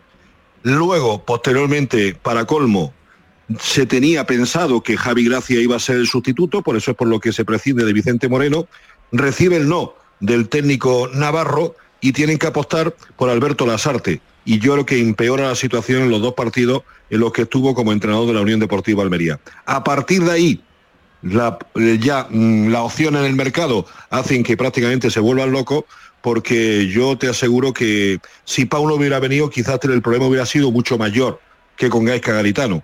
Menos mal que Paunovic al final no decidió venir y Gaisca Garitano se ha encontrado en un equipo desestructurado y marcado precisamente, pues yo creo que por una serie de carencias y de egos y luego falta de liderazgo. Y eso es lo que hoy por hoy es el Almería, independientemente de que también habría que sumar, lógicamente, pues las lesiones de larga duración de Luis Suárez y de Ibrahima Coné, fruto precisamente de la mala planificación de la plantilla, pues tan solo se, se aporta a dos jugadores con calidad para un equipo de primera, los otros delanteros tienen que ser Maresi y Marciano, y luego también, pues, toda una serie de situaciones negativas que han ido paulatinamente minando. Pero independientemente de eso, eh, este Almería para mí tiene buenos jugadores que en cualquier otro equipo lo harían bien, pero el hecho de tener buenos jugadores no significa tener buen equipo. Y yo creo que la Almería está demostrando que no tiene equipo para competir en primera división. Eh, ¿Hay plantillas mejores que, que, la Almería o es la peor de primera división? ¿O se puede hacer peor que como lo ha gestionado la Almería, que ha movido billetes? Es que ha movido, ha movido dinero. Yo no creo que sea la peor plantilla de, primera división. Yo tampoco, por, eso, por, eso, lo pregunto. Lo, que sí creo es que eh, es verdad que eh, da la sensación de que está desahuciado el Almería, ¿no? Y, parece una tontería ahora decir, bueno, es que yo, yo cambiaría el entrenador, pero es que desde luego lo de Garitano eh, en el banquillo es que el hombre es que no ha aportado absolutamente nada. Pues si decimos que el Barça ha perdido la liga, está a 10 puntos del Madrid, pues está a 11 la salvación para no, Almería. Yo, no, yo sinceramente de verdad lo pienso. Hay cosas que son imposibles y, que, el, que el Almería es una cosa estadística, que eh, matemáticamente no está, estadísticamente está en segunda división. Yo creo que haría bien en, plantear ya eh, la temporada en segunda división y, empezar a pensar en lo que, en lo que viene para, el año que viene. Eh, pero yo, sinceramente, por lo menos intentaría un último cambio de timón, un último cambio de entrenador, porque desde luego Garitano ha demostrado que no sabe, no sabe cómo sacarle rendimiento a este equipo. Yo que creo que la sensación que, que da es precisamente que se ha abandonado el barco, ¿no? En otros tiempos, si se creyera, estaríamos hablando de que llegarían refuerzos, de que de que se estarían buscando eh, paliar esas deficiencias, ya sean por las lesiones o por, o por fallos en la planificación de verano. Y, en Almería ya prácticamente no, se habla y por eso yo creo que tampoco ni se gasta otra bala de entrenador, ¿no? Se deja ahí a Garitano, se está dejando morir al equipo poco a poco, desangrándose, pero queda mucho, queda mucho y se puede hacer muy largo y muy duro toda una segunda vuelta. Para, para, un equipo desahuciado y con solo cinco puntos. Cuando tú tienes cinco puntos es que eres muy mala plantilla. Otra cosa que jugadores individualmente pues tengan cosas, te puedan gustar más como plantilla en un espanto. no ganas un partido. Un espanto, entonces. O como club, ¿eh? o como club. equipo. Eh, para mí, Aunque sea por accidente, tú ganas un partido un día. Pues, pues, pues, no la ha ganado. Entonces, mala plantilla, sí. Eh, club que ha tomado decisiones desastrosas también. Después, otra mentira del fútbol, se ha gastado dinero. ¿Y qué? Te gasta 14 millones en César Montes, que no lo vale nunca. Es que tú has fichado mal, has fichado mal. Entonces, lo más preocupante es con lo que cuesta subir a primera lo difícil que es subir a primera, tú te mantienes el año pasado y lo has hecho tan rematadamente mal como club, como club que ha llegado a la final de la primera vuelta con los dos pies en segunda, con la afición desilusionada, con un vestuario en el que hace cinco meses para preparar cada partido. Entonces tienes que analizar que como club, cuando se la ha lavado con fichajes, con mantenerse, ojo, palo muy gordo al club, porque la Almería en este año lo ha hecho rematadamente mal. ¿eh? Estamos en enero hablando de cinco puntos cuando ha terminado la primera Américo, vuelta. Joaquín, solamente supera la primera vuelta que ha hecho la Almería el Sporting de la 97-98. Sí, 97-98. Lo ha recordado Oli hoy con tres- con tres en la puntos. gran jugada con Javier Pardo. Sí, con tan solo tres puntos y al final terminó con 14 toda la temporada entera. Y una un Pero ya dos datos, dos datos fundamentales, dos datos fundamentales. Eh, primero, eh, para mm, dejar entrar hay que salir. Y a día de hoy, económicamente, la Almería yo creo que se ha gastado el 90% de su límite salarial el verano. Luego, a día de hoy, todo lo que signifique pues destitución del entrenador o llegada de jugadores significaría primero tener que prescindir de jugadores que puedan aportar o por lo menos disminuir los gastos del equipo rojiblanco. Por eso por lo que se habla en un momento determinado de que posiblemente puedan salir jugadores traspasados. En Ramasani es un jugador objeto de deseo de varios equipos, no solamente en España y también en Francia. En Almería parece que por 8 o 10 millones de euros podría salir y eso pues mm, vendría a hacer un poquito más de tranquilidad económica para poder hacer desembolso en este mercado de invierno. Pero yo creo que mm, la institución de Gaisca Garitano esta temporada y la que viene y tan solo una ficha libre es lo que actualmente está moviendo el equipo. Así que es cambiar, decir, cambiar tú cromos, para- claro, cam- cambias cromos porque Claro. el límite salarial está agotado. Y te puedo hacer una Claro. con, te puedo hacer una con poco de mala uva. Si quieres me la respondes o no. Tírale, tírale, tírale, nunca has tenido buena uva, pero bueno. El dueño el dueño ha recuperado ya su inversión, El dueño ha dicho que ha quintuplicado su inversión. vendiendo a Sadik, al otro y el de la moto. El, el dueño ah, hizo hace unos días unas declaraciones a un medio de comunicación eh, saudí en las que hablaba maravillas de la inversión que había hecho en Almería porque la había quintuplicado.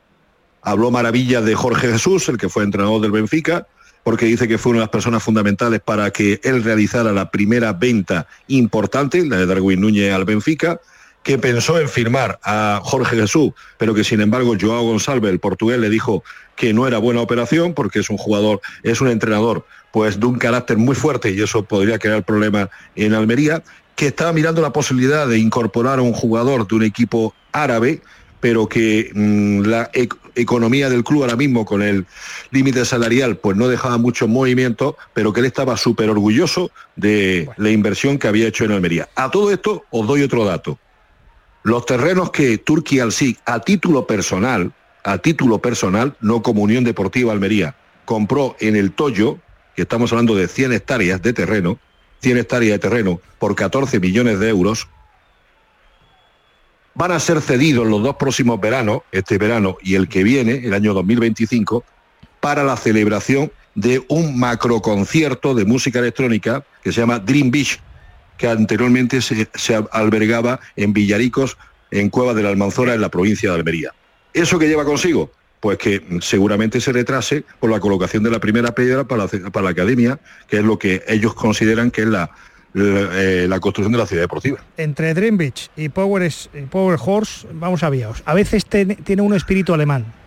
Es decir, los alemanes no permiten que hasta determinada proporción de capital extranjero se adueñe de patrimonio emocional que son los clubes de fútbol. Y a veces uno, cuando escucha pues estas cosas y, como, y ve cómo van algunos de los clubes, pues se, se quiere nacionalizar alemán.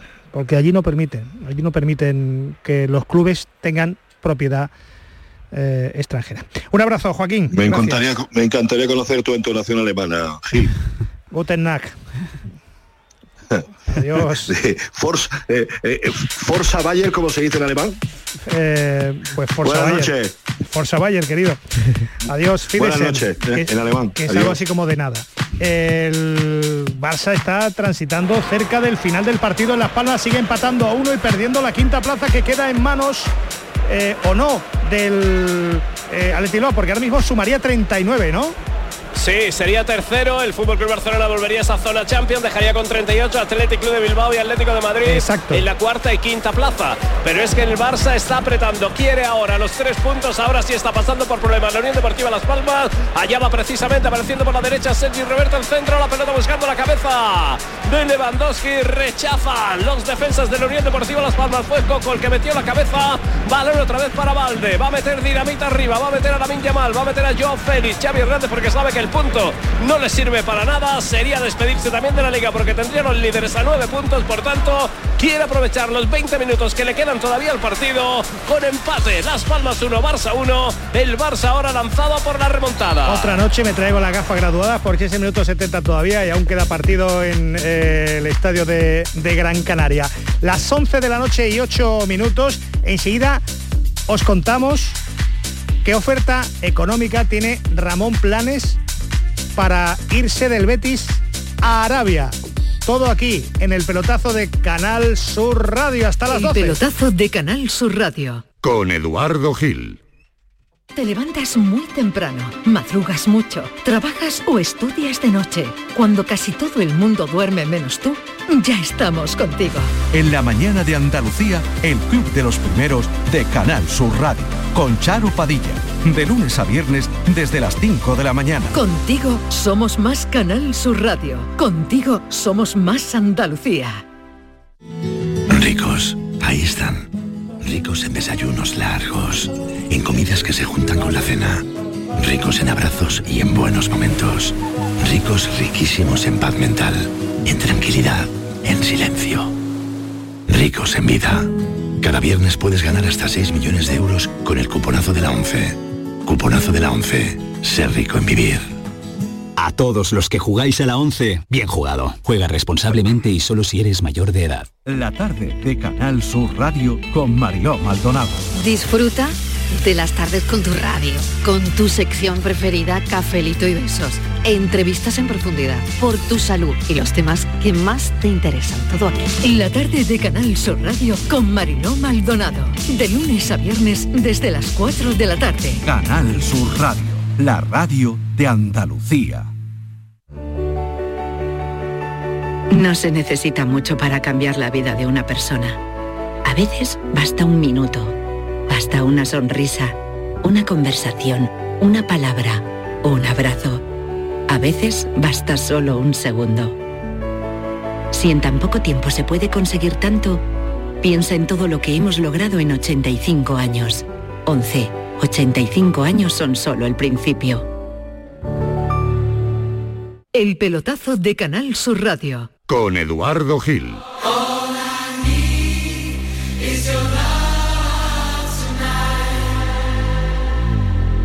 11 de la noche y 10 minutos, el pelotazo de Canal Sur Radio. Em, esto, como algún programa clásico hacía, esto decía ayer en el capítulo de ayer Sergio González, el técnico del Cádiz, tras caer derrotado 2 a 0 en los Cármenes ante el penúltimo Granada. En cuanto a mi situación, eh, yo lo único que deseo y que, espero que, que el Presti reflexione, reflexione desde la tranquilidad. Yo estoy con mucha fuerza, con mucha energía. Es verdad que la racha que llevo en otro momento, con otro entorno, en otro contexto, deberíamos estar despedidos. Pero bueno, en el contexto actual nos da esa, esa minimación de poder seguir. Ojalá que el Presti bueno, esté- tenga la tranquilidad suficiente para aguantarnos un poco más, porque estoy convencido que, que le vamos a dar la vuelta a esto. Y le ha faltado tiempo al presidente Manuel Vizcaíno. Hoy en un acto benéfico del club ha respondido sobre la derrota de ayer, sobre 15 partidos sin caer, por cómo vio al equipo y lo que tiene que fichar o no.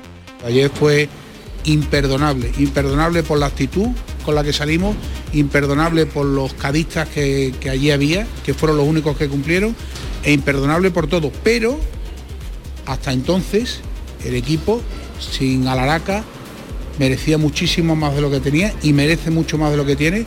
Y por lo tanto no nos podemos ni poner nerviosos por un resultado, ni ponernos nerviosos por estar ahora en descenso porque el Celta marcara el minuto 96, porque hace 15 días el Celta estaba con 4 o 5 puntos menos que nosotros y sin embargo ellos han tenido la tranquilidad de confiar en un proyecto igual que nosotros vamos a tener la tranquilidad de confiar en nuestro. Yo tengo la sensación de que hemos estado eh, estudiando más de las notas que hemos sacado y que en el último examen hemos sacado un cero rotundo.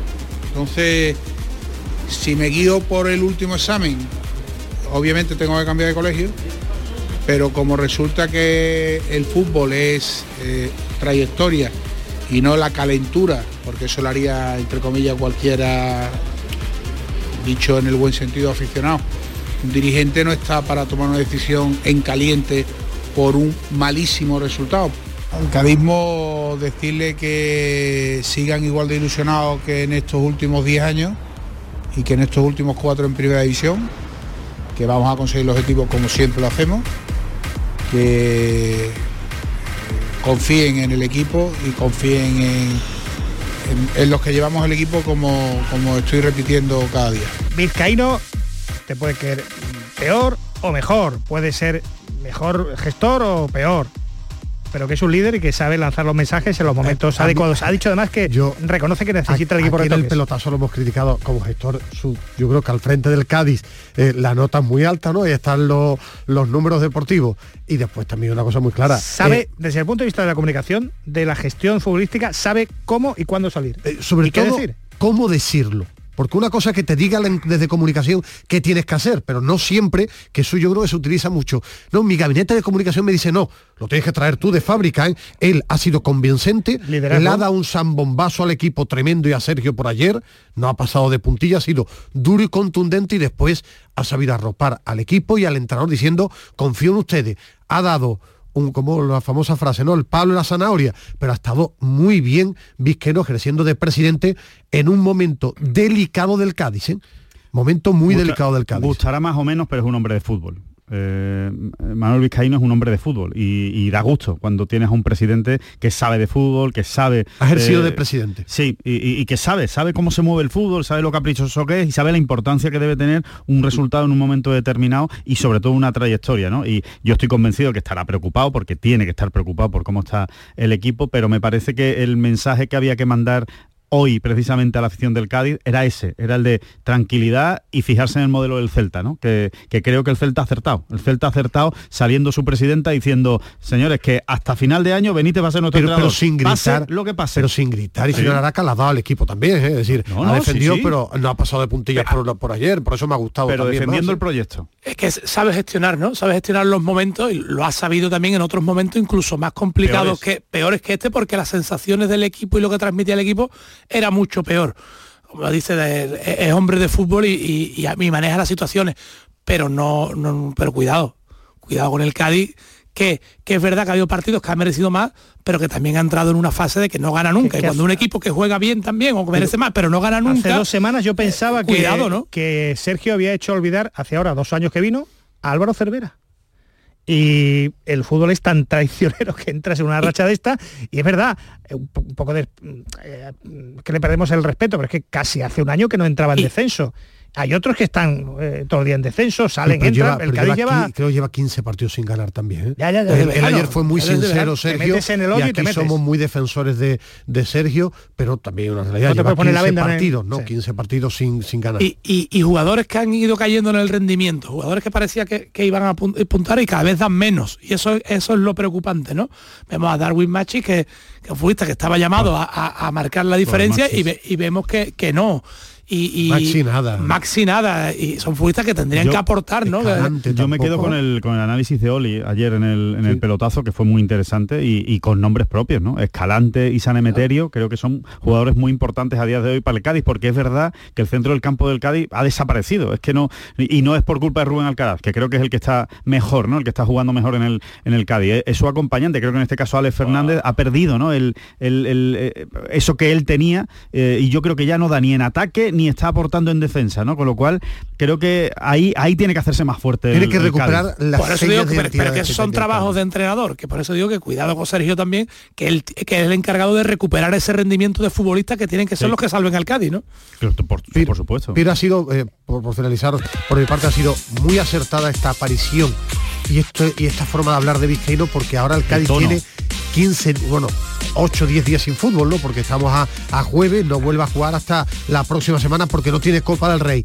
Eh, ese paso al frente del liderazgo también lo ha dado sabiendo la importancia que tiene estos 8 9 días sin fútbol para el Cádiz en una ciudad como Cádiz. ¿eh? Bueno, pues esta sintonía es la que nos recuerda que estamos en Twitter en eh, arroba el pelotazo CSR en X, en las redes sociales, preguntando si queréis algo de regalo para vuestro equipo, eh, si le vais a pedir algo a los Reyes. ¿Qué dice el personal, Paco Tamayo, desde tu cabaña? Pues mira, un oyente nos dice que a los Reyes Magos les pido que Vizcaíno haga algo con la situación en la que se está sumergiendo el Cádiz. El equipo no juega a nada. Otro oyente, otra oyente en este caso nos dice buenas noches. Mi mejor regalo sería que mi Sevilla no bajara. Un abrazo enorme para todos y que se cumplan vuestros deseos. Y otro oyente nos dice que un entrenador que al menos mejore la imagen para la Unión Deportiva Almería. Visto lo visto es mucho pedir, pero yo este año me he portado muy bien. Bueno, hay algún bético por aquí que pide una Copa del Rey. Que hace ya Por dos pedir. años que no se gana, hace año y medio que la levantaron. Bueno, eh, por pedir que no. Que ¿Ahí no están que- los Reyes? Sí, sí.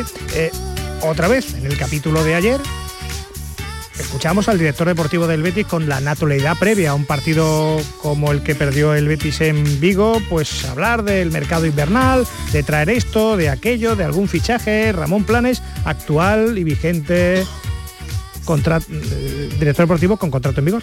Estamos con nuestra hoja de ruta y si necesitamos algún fichaje en enero lo podríamos hacer, pero evidentemente creo que el equipo está equilibrado. Es cierto que ahora con eh, la situación de la Copa África, la salida de Chad y de Abde, sobre todo Chad y Riyad, Bueno, eso de que el equipo está equilibrado, ahora lo debatimos. Los compañeros Es que la- las palabras fueron antes del partido. Ya, ya, antes del Por eso, partido. por eso, Ya, ya, ya. por eso. No sé, lo sé. Lo sé. eh, no, creo- no sé si hubiera dicho lo mismo después. Vamos. a mí me parece en el pero, tema deportivo Pero, pero antes, antes está claro que llevamos semanas diciendo que ni centrales, ni laterales, ni gol, que Betis tiene un, un 10 problema. puntos, 10 puntos a la mitad de campeonato con respecto al quinto, a mí me parece eh, preocupante. Preocupante. Con, donde yo le ponía el listón al Betis en 10 puntos el- al final de la primera vuelta me parece excesivo. Pero vamos a, la noticia. Ahora analizamos y recordamos lo que dijo ayer Peregrini. Hoy en relevo eh, habéis comentado que efectivamente la oferta de los saudíes es mayor y se le han subido a Ramón Planes que lo mismo se puede ir y que el Betis tiene las carnes abiertas. Samu Silva. Sí, el- esa es la información que, que ya, que ya manejamos algunos compañeros. Nosotros aportamos también que, que parece que esta semana es la que Ramón Planes está meditando Que ha puesto más pasta. la decisión. El Betis también lo está tratando de convencer con una mejora de las condiciones. Ahora, ahora escucharemos a Alejandro aportar más datos. pero, pero esa es la cuestión, ¿no? Que, que parece que lo están seduciendo porque la oferta es muy importante. Y a las 11 y 20 minutos de la noche, Alejandro Rodríguez, ¿cuál es la oferta que tendría sobre, sobre su mesa, en su email, la oferta económica La Ramón Planes la- para irse? La oferta de Arabia es por tres años a razón de dos millones netos por temporada más medio kilo, 500.000 eh, netos en premios. ¿Puede repetir? Durante tres años. Puedo repetir que se me hacen los ojos chiribitas por si algún día eh, me saco el título de director deportivo y me voy en AVE a Madrid todos los lunes. Contrato por tres años a razón de dos millones netos por temporada con unos eh, premios de eh, 500.000 netos. Es decir, podría llegar a ganar en tres años seis kilos y medio eh, Ramón Planes en, en Arabia. Más de mil millones de las antiguas pesetas. y se lo está pensando claramente. ¿no? Y como, como lo apuntan los compañeros de relevo, se lo está pensando mucho. Es decir, eh, lo decía antes eh, Samu perfectamente, mm, eh, eh, que ahora diríamos que está más cerca de Arabia que del Betis, pues podría ser. Eh, Lo quieren para allá, ha ¿no? habido- Digo, pregunto sí, sí, porque para allá. co- Efecto co- como yo no sigo la liga Ya. aquella tanto, no, lo, quieren, para allá. Lo ¿no? quieren para allá, la oferta es para que se incorpore ya y el Betis evidentemente no quiere que se vaya bajo ningún concepto. De hecho, el Betis ya le ha hecho una contraoferta a Ramón Planes, esto también es información. Le ha ofrecido tres años más a Ramón Planes, le ha aumentado en la cantidad de su contrato, porque además, un dato importante, parece ser, esto no es información contrastada y definitiva, pero sí parece ser que, eh, y esto lo sabe bien Samu, Ramón Planes se iría a Arabia con Manu Fajardo, eh, que es su segundo y un hombre con el, en el que el Betis están realmente contentos, con lo cual el agujero que se crearía en la, en la dirección deportiva es importante. El Betis le ha subido eh, a Ramón Planes lo que gana y le ha ofrecido tres años más. ¿Cuánto ganaba Ramón Planes? ¿Cuál es la diferencia entre Arabia Saudí y lo que ganaba en el Betis? Muchísima. El contrato de Ramón Planes ahora mismo en el Betis no llega al millón de euros brutos y le están ofreciendo dos millones netos en Arabia. Hay que decir cuatro, también, ve- cuatro veces más. cuatro veces más. Y hay que decir también, eh, matiz importante, Ramón Planes está muy contento en el Betis, Ramón Planes trabaja muy bien con López Catalán, pero a Ramón Planes no le gustó eh, cobrar menos que Antonio Cordón. Antonio Cordón estaba ganando 1,2 brutos en el Betis. Y a Ramón Planes le ofrecieron uno. Acabó aceptando y él lo firmó, ¿eh? nadie lo obligó a firmar a Ramón Planes. Pero no le gustó eso. Con lo cual, mi sensación a esta hora, ¿eh? 11 y 22 de la noche, es que si el Betis hace un auténtico esfuerzo por convencer a Ramón Planes, se sienta con él, le sube las cantidades, yo creo que Ramón Planes se quedaría. Pero le tienen que subir las cantidades un pico. Si hablas de una ampliación de contrato a tres, que acaba en 2028-2029 o qué? Efectivamente, ¿no? Eh, a tres años, 2026. a tres años, pues acabaría en 2027. Bueno. Pero paso al frente, entonces le pides plan al Betis económico, ¿no? Correcto. Oye, ¿qué le pasa al Betis con los directores deportivos? Que no le sale uno bueno. Bueno, en este caso al revés. hasta Cordón. En, en este caso al revés, ¿no? Te diría. Bueno, uno que pueda quedarse. Claro, creo que en el caso de Ramón Le Planes pagarían la cláusula. le pagarían la la cláusula, cláusula. que tampoco es información contrastada, pero por lo que nos han dicho ronda el medio millón de euros, la cláusula de Ramón Planes es Lo- el lo- dinero que ingresaría al como, Betis. Como ejecutivo lo que cobra. Sí, pero que, no- que no, que, no, que no es dinero para el Betis, porque con No, ese dinero no te, no te soluciona nada ni te, ni te permite... al para los árabes. Y desde luego en el Betis están muy contentos con la labor de... Sí que en el Betis me consta que están preocupados y que Planes ya consideró irrisoria la oferta como casi adjunto que le daban en la Premier, que no llegaba ni mucho menos a lo que le ha ofrecido el Betis. Y la descartó inmediatamente, porque no era, no era nada comparable lo que le ofrece el Betis y mucho menos a los árabes. Así que es un hombre que puede ponerse en el taco absoluto. Sí, dos millones netos por temporada, tres años, más 500.000 en premios. Y el Betis está ganando algo menos de un millón de euros brutos. Y ya escuchamos el otro día también a Pellegrini hablar de, de Arabia y, y dentro de la gente del fútbol se, se ve que, que es un mercado en crecimiento porque no se va a detener o no parece que se vaya a detener a corto plazo y donde se están moviendo grandes cantidades de dinero. Entonces es muy goloso. Muy atractivo para muy un director atractivo. deportivo. Vaya, o sea, que no, que no se ve como un retiro dorado como se podía ver, sino que es un mercado emergente y, Y vas con los bolsillos llenos al mercado, lo, ¿no? lo que le faltaba al Betis después de la dolorosa derrota eh, de ayer en Vigo, inesperada, que demostró las carencias, la blandura del Betis, si se me permite decirlo, mm, que al final el partido se le fuera en un fuera de juego que interpretó mal en la línea del centro del campo Sócrates. Bueno, eh, pero entre lo de la eliminación europea, la no inscripción de Shairria, que ahora todo el mundo lo echa de menos, y el partidito de ayer, a ver si el Betis se va a caer. Sí, creo que eh, muy doloroso porque además creo que teníamos en ese momento iniciativa del partido, el segundo tiempo eh, lo jugábamos más cerca del área de ellos, tuvimos varios remates que, con aproximaciones que no pudimos convertir, en el minuto 93 claro, donde una contra nos agarra mal parados y perdimos los, los tres puntos. Bueno, los resultados están ahí como usted dice, hemos perdido un partido 14, entonces por supuesto que estamos pasando a lo mejor un momento complicado, teníamos que ganar todos los partidos, pero eh, tratamos... Bueno, sí, al Betis no lo podemos comparar con el Cádiz, al Betis lo comparamos con el del año pasado y tiene tres puntos menos al final de la primera vuelta. Y es la primera vez que el Betis de Pellegrini como que baja en el lenguaje de Operación Triunfo un par de tonos, ¿no? Sí, a ver, llevamos diciéndolo de aquí semanas que este año el Betis se estaba manejando un poco en el alambre. Lleva desde el, desde el principio de temporada. puntos que juego. Por, por- por muchas circunstancias, el, el equipo había dado un, un bajón al principio con todo aquel lío de Luis Felipe, el partido del Carnot, eh, le costó reaccionar. Parecía que había enderezado el rumbo, pero cuando fuera de casa sobre todo, ha sumado demasiados empates en partidos que se había puesto por delante. ¿Qué pasa cuando sumas tantos empates? Que, que cuando te llegan un par de, der- de derrotas, pues, pues ya no valen tanto, ¿no? Decía Ismael que son 10, eh, demasiada distancia con respecto al quinto 10 puntos. Yo no creo que sea demasiada distancia, es que el, punto, el quinto está haciendo una media de 38, son de casi 76. Creo que eso sería exagerado para el Betis. Creo que es una media Pero- pero exagerada. no- pero sí que el Betis estuviera por encima de los 30 puntos, yo, yo no que es lo que es, claro, yo que no es lo que quería Pellegrini, ¿no? yo y era esperaba esta diferencia en la mitad del campeonato. Eh, Sí, pero muy son- por arriba, pero, pero, pero un elogio al Athletic puntos, ¿eh? Club. Porque una media de 76 puntos la del Athletic Club es bestial para, para el quinto clasificado y la del Girona ni te cuento, ¿no? Yo, el Betis debería estar, o, o los planes era que estuviera como está la Real Sociedad, que también la Real es... Con cuatro que- puntos más, ¿eh? Claro, que ese, ese es el gran pinchazo y por eso es el gran varapalo del partido de ayer del Betis. Hasta ayer podría justificarse esos empates, esas sensaciones de que al equipo le faltaba algo, que no estaba tan... No, no es un Betis tan vistoso como, como, como el de antes, pero era competitivo.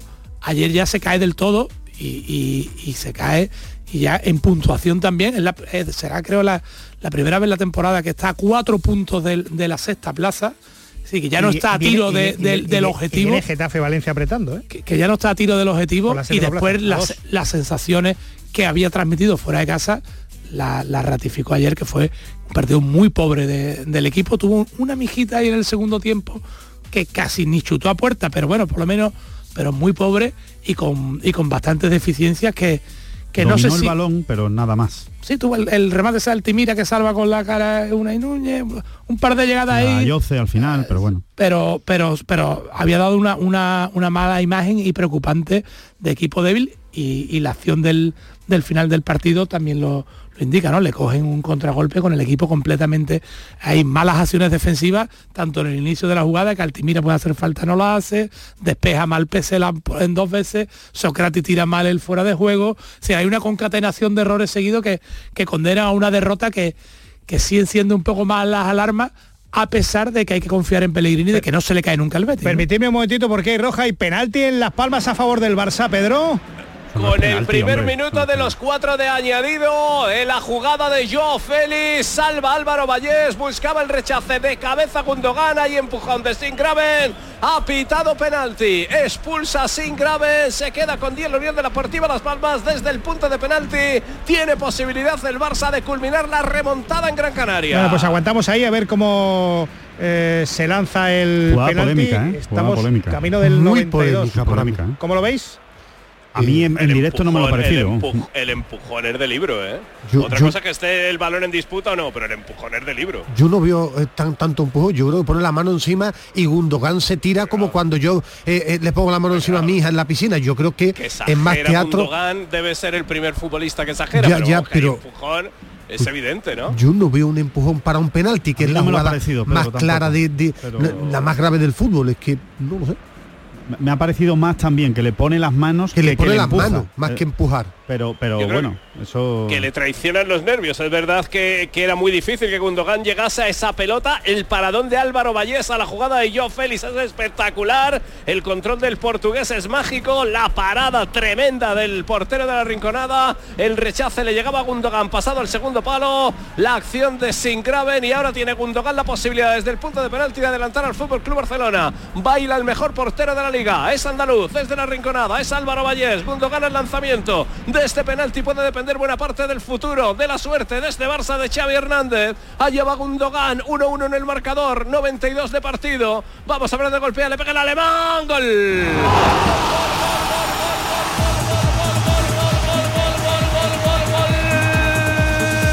Importantísimo, trascendental, polémica, pero que está en el marcador del Fútbol Club Barcelona. En Las Palmas amarraba el empate a uno desde el punto de penalti Gundogan al que cometió penalti sin graven.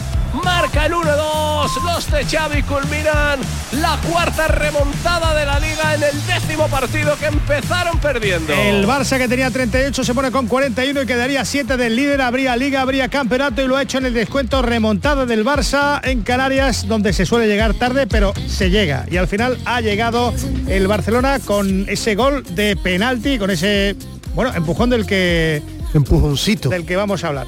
Bueno, eh, ahora apuramos el final, que creo que se va a añadir como dos, tres minutos más con todo lo que ha supuesto el penalti. Por abrochar en el, en el Betis, ¿creéis que el Betis tiene peligro de caerse de los puestos europeos o es tan sólido que el mago que el mago Pellegrini al final se inventa un canterano, se llame Asan eh, o se llame Rodri? A mí ya con su cuarta temporada me ha demostrado Pellegrini que es muy fiable. Entonces sí confío en Pellegrini para que siga peleando por Europa hasta el final.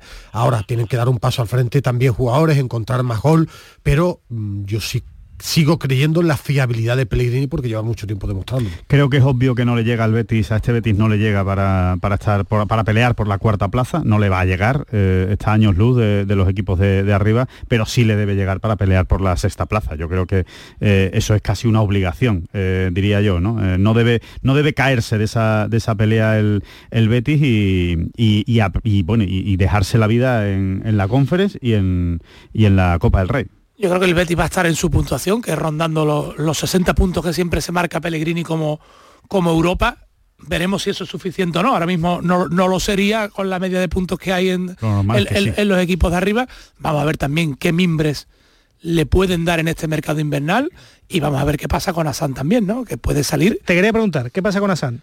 Bueno, pues ¿Se va al Brentford o no? Pues por 15, por 20, por 25, por 30. que hoy no.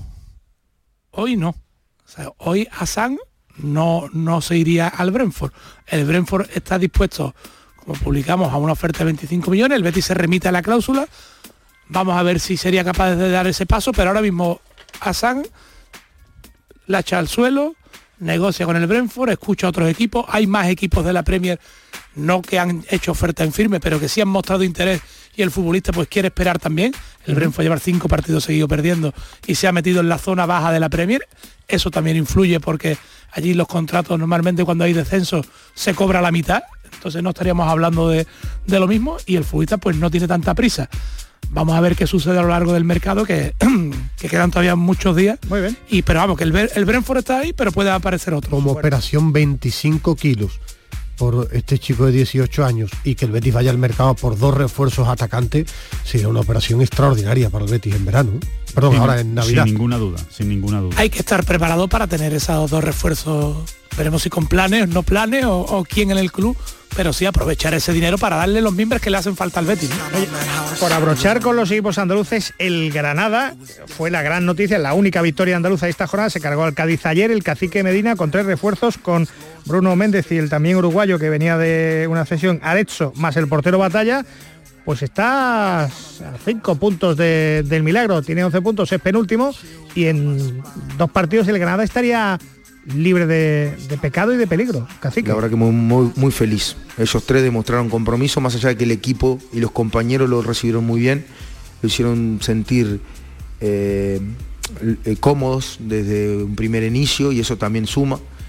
Y bueno, y hoy parece que Parece que con tres refuerzos, cuando se pone dinero sobre el campo y llegan caras nuevas, los equipos cambian. Lo veremos en el Villamarín, además. Sí. Buen, buen partido ese Betis Granada para medir al Betis y para, me- para medir también la reacción del cacique. Bueno, pues rush final en eh, Las Palmas. eh, ¿Acaba o no? Ese Las Palmas 1, Barça 2. Pedro. Allá va Víctor Roque que ha tenido una ocasión clarísima para hacer su primer gol con el Barça. Lo ha amarrado, ahora se iba a la frontal. Le iba a pegar según venía. Estamos ya en el 97 de partido. Tres por encima de los cuatro de añadido. Esto está acabado. El penalti de Gundogan ha sido decisivo para el desarrollo del choque en el banquillo de Las Palmas muy enfadados en el banquillo del Fútbol Club Barcelona tremendamente felices como si no se tratase de un simple partido como si el equipo estuviese en la lona y ha podido levantarse buscando una nueva oportunidad. En esa liga que sigue a siete puntos igual de difícil pero hoy se podía haber dicho adiós. El balón está en el rinconcito para que saque de esquina el Barça el cronómetro sigue pasando, sigue añadiendo minutos González Fuertes al choque, no acaba de soltar la pelota nadie, el balón se marcha por línea de fondo, fue Víctor Roque el último en tocar, el brasileño que ha debutado con la camiseta del Fútbol Club Barcelona ha salido junto a Fermín el onubense. En el minuto 74 de partido, termina, concluye, finaliza el Final. partido, un empujón de sin grave a Gundogan, para los canarios insuficiente para ser penalti, para los azulgranas penalti, al final es la jugada que decide el choque, Las Palmas 1, marcó Munir, Fútbol Club Barcelona 2, Ferran Torres y Gundogan, el Barça sigue tercero, el Barça sigue a 7 puntos de Girona y Real Madrid. Lo contó, lo narró en la gran jugada. Después en el pelotazo, Pedro Lázaro, levántate y descansa. Perico, gracias. Un abrazo. Hasta luego, un abrazo. Bueno, noticia del día, ya os decía, fuera día- del fútbol. Perdona, Edu, algún día habrá que hablar de la flor de Xavi. ¿eh? Sí. Bueno, es que hay que ver la cantidad de partidos Y la cantidad de permiten. Sí, también, también. De la cantidad de puntos y cantidad de partidos que sacan los últimos minutos ¿eh? de, los- de los partidos y remontando y ofreciendo imagen mala. ¿Me puedo morder la lengua? Tiene muchos más y, de- puntos y de. del, y del mago Laporta, como escribe a, a todos los futbolistas. Bueno, todos los eso- Oye. ¿creéis que, Es que alguno, está al margen de la ley, es ¿creéis un equipo- al- es un equipo al ¿creéis margen que de la alguno ley? de esta mesa con las palancas de la puerta lo haría mejor que Xavi? Yo desde luego tendría cinco o seis casas Pues ya eso. compradas. Pues eso. Eh, noticia del día os decía, eh, fuera del fútbol, que algunos se temía porque lleva dos años fuera de combate con una, con una lesión de rodilla y porque renunció a ir con España al Mundial. Uno de los, de los mayores talentos de nuestro deporte, el base Ricky Rubio, el jugador español de baloncesto, uno de los más grandes de nuestra historia, deja la NBA en principio no tiene por qué dejar el baloncesto porque deja la puerta abierta a Europa, pero deja Estados Unidos y rescinde con Cleveland Cavaliers para cuidar su salud mental. En una carta estremecedora donde dice muchas cosas eh, que nos han dejado eh, perplejos.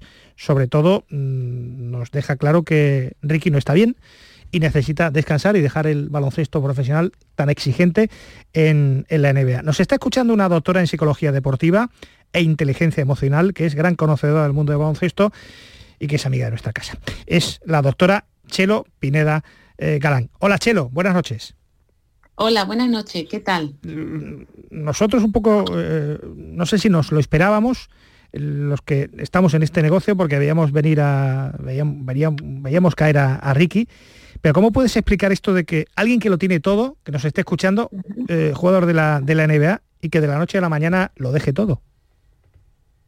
Eh, a ver, yo antes de nada querría recordar que los deportistas de élite, ante todo, pues son personas con emociones, sentimientos, pensamientos y por supuesto totalmente vulnerables a fatiga, cansancio, molestia, esfuerzo, estrés, ansiedad, etcétera. Que no son biónicos, y que bueno, son humanos, que son personas como nosotros. Efectivamente. Y a veces se nos olvida, los convertimos, pues bueno, en, en superdeportistas, superhéroes y a pesar de que toda su vida gira en torno al deporte de élite y de hecho es un estilo de vida lo que ellos tienen, pues renuncian a, una gran parte de su vida en la que hay mucho sacrificio, mucho esfuerzo y no siempre, y en concreto en, deportistas tan talentosos como puede ser este deportista Vicky, eh, ocurre que aquello cuando comienzan en el deporte de élite tan temprano, a 14 años, 15 años, quizás no siempre son muy conscientes de aquello a lo que están renunciando.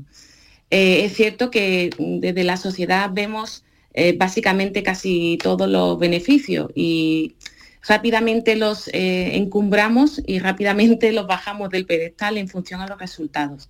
Y mm, se nos olvida muchas veces que son personas que, como digo, a pesar de tener como su centro de, de vida el deporte y es su estilo de vida, también tienen relaciones afectivas. Y generalmente los grandes problemas que puedan tener de salud mental o, o, o bueno, todo lo que es relacionado con, con, aquello en lo que fallan o que nosotros consideramos que fallan, realmente eh, no siempre están vinculados, la gran mayoría de las veces no están vinculados a la práctica deportiva, sino a su vida extradeportiva. Ya. Grandes inconvenientes, mm, que la identidad eh, de un deportista de élite es básicamente su identidad personal, sobre todo cuando empiezan desde muy jovencito.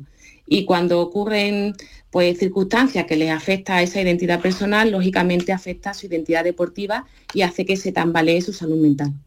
Eh, pero claro, eh, asociamos que la práctica deportiva es saludable, pero la competición no y lo que él ha decidido es, eh, es, la exigencia de Estados Unidos quitársela de medio mm, rompiendo contrato con Cleveland Cavaliers. Él, necesita descanso. Es la mejor terapia ahora mismo, ¿no? Ahora mismo sí. Descanso, eh, asimilación, aceptación, refuerzo y prioridades, lógicamente. Eh, creo que es la base que además hay que enseñar a todo deportista de élite y sobre todo cuanto antes mejor, cuanto antes empiecen con esa preparación y entrenamiento psicológico como una parte más de su entrenamiento, porque se nos olvida que el deportista, o considero, ¿no? en mi opinión, que deben de tener muy integrado tanto la parte técnica, táctica, física y psicológica, y no siempre eh, tienen a mano o está bien visto eh, que tengan ese apoyo psicológico. De hecho, él ha sido muy valiente, al igual que muchos otros deportistas de alto nivel, que han reconocido que necesitan ayuda. Yo creo que eso es un gran paso para la psicología deportiva. ¿Y, y ahora más que antes? ¿Ahora hay más problemas psicológicos que antes porque los conocemos en el deporte? ¿Hay más deportistas que, mmm, que además lo, lo desvelan eh, abiertamente? No creo que haya más. Eh, sí que se hace más eco, de, sobre todo cuando son grandes deportistas los que dan este paso. Eh, realmente la salud mental del deportista español, eh, creo que por lo que indican los estudios, está bastante, em, eh, digamos, bien, porque no hay muchos casos de psicopatología. Sí que es cierto que cuando hay un caso de un deportista valiente que da, este, este, este gran paso de decir necesito ayuda, pues creo que se hace mucho eco y, mucho bien al deporte de élite en general y mucho más al deporte de base porque creo que es eh, por donde hay que empezar con la psicología deportiva. Por cierto, que en ese deporte de, de base voy a aprovechar, eh, tú estás metida en, en, un proyecto que son, en el fondo, un sinfín de, de proyectos y que, y que, tienen que ver con de, de Embassy y, por ejemplo, proyectos solidarios que tienen que ver con la diversidad funcional y con el, con el autismo en, Málaga.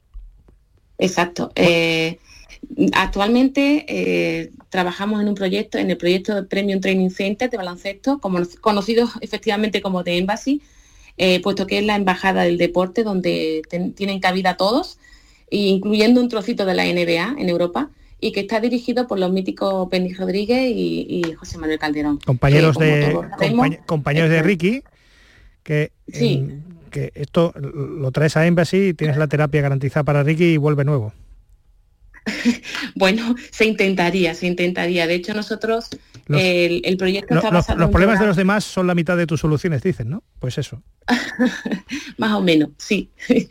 estamos intentando desarrollar un programa innovador y diferencial para atender todos los problemas de salud mental en los deportistas, tanto a nivel profesional y sobre todo eh, como valores básicos de, de Embassy, el profesional tanto amateur y especialmente en edades de formación. De hecho, eh, si me permite, voy a comentar una, anécdota que, nos gustó mucho hace poco en uno de los campamentos que organizamos para, edades en, formación de baloncesto. Y bueno, eh, dentro de las diferentes estaciones que se generaron y demás, se incluyó una de psicología deportiva. Y en edades muy tempranas, de 11, 12 años, pues un chico que, bueno, había sentido una frustración, la reconoció y demás, cuando perdía, pues justo por la tarde había estado en un campeonato, en un torneo, y al día siguiente vino comunicando que, bueno, que, había sabido gestionar la frustración, además, además lo expresó, ¿no?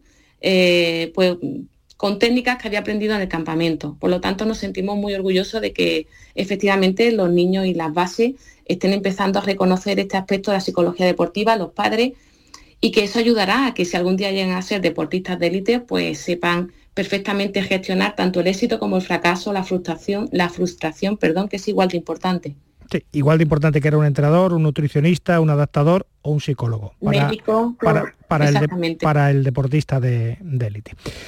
en fin, eh, Chelo, muchas gracias. a vosotros por. Un beso. Estaremos atentos a, ver si Ricky pues vuelve a la Peña, vuelve al Barça. Me estoy hablando de Camarasa, del nadador codo de Rafa Muñoz, que necesitó ayuda el deporte puede ser una medicina, pero la competición es otra cosa. Yo espero que vuelva, eh, aunque puede hacer lo que le dé la gana, porque lo ha hecho todo ya en el, en el baloncesto y no somos nosotros nadie para decirle lo que tiene que hacer, pero a mí me gustaría que Ricky Rubio se retirara en una cancha de baloncesto. Desde luego, en mi quinteto ideal de, la historia del baloncesto español estaría Ricky Rubio muchas veces nos parecen que estos deportistas de alto nivel están al margen de los problemas de, de la gente y no, ¿no?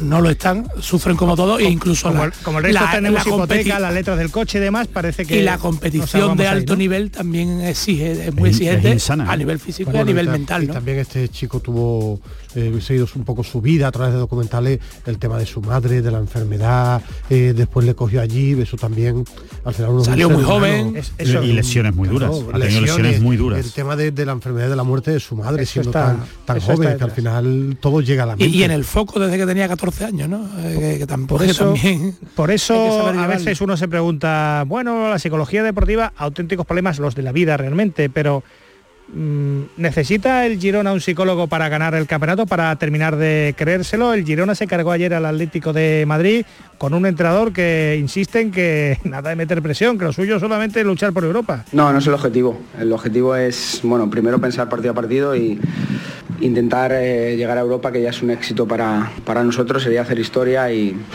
bueno, es verdad que hoy ha sido un partido muy, muy bonito y muy difícil, muy complicado. Hemos hecho muchas cosas bien, el Atleti también. Bueno, partidazo donde, bueno, creo que mis jugadores tienen una mentalidad increíble, resiliencia cuando los momentos son malos e intentan siempre ir hacia adelante. Y eso es, para mí, es un éxito total de, de estos jugadores. Va a pelear la liga después de que esté así en el final de la primera vuelta el Girona? ¿Sí o no? 100%. Si no vende a nadie y acierta con un par de fichajes como este Nico que llegue de los Porto, sí creo que va a pelear por ella, pero no la va a ganar, la va a ganar el Madrid.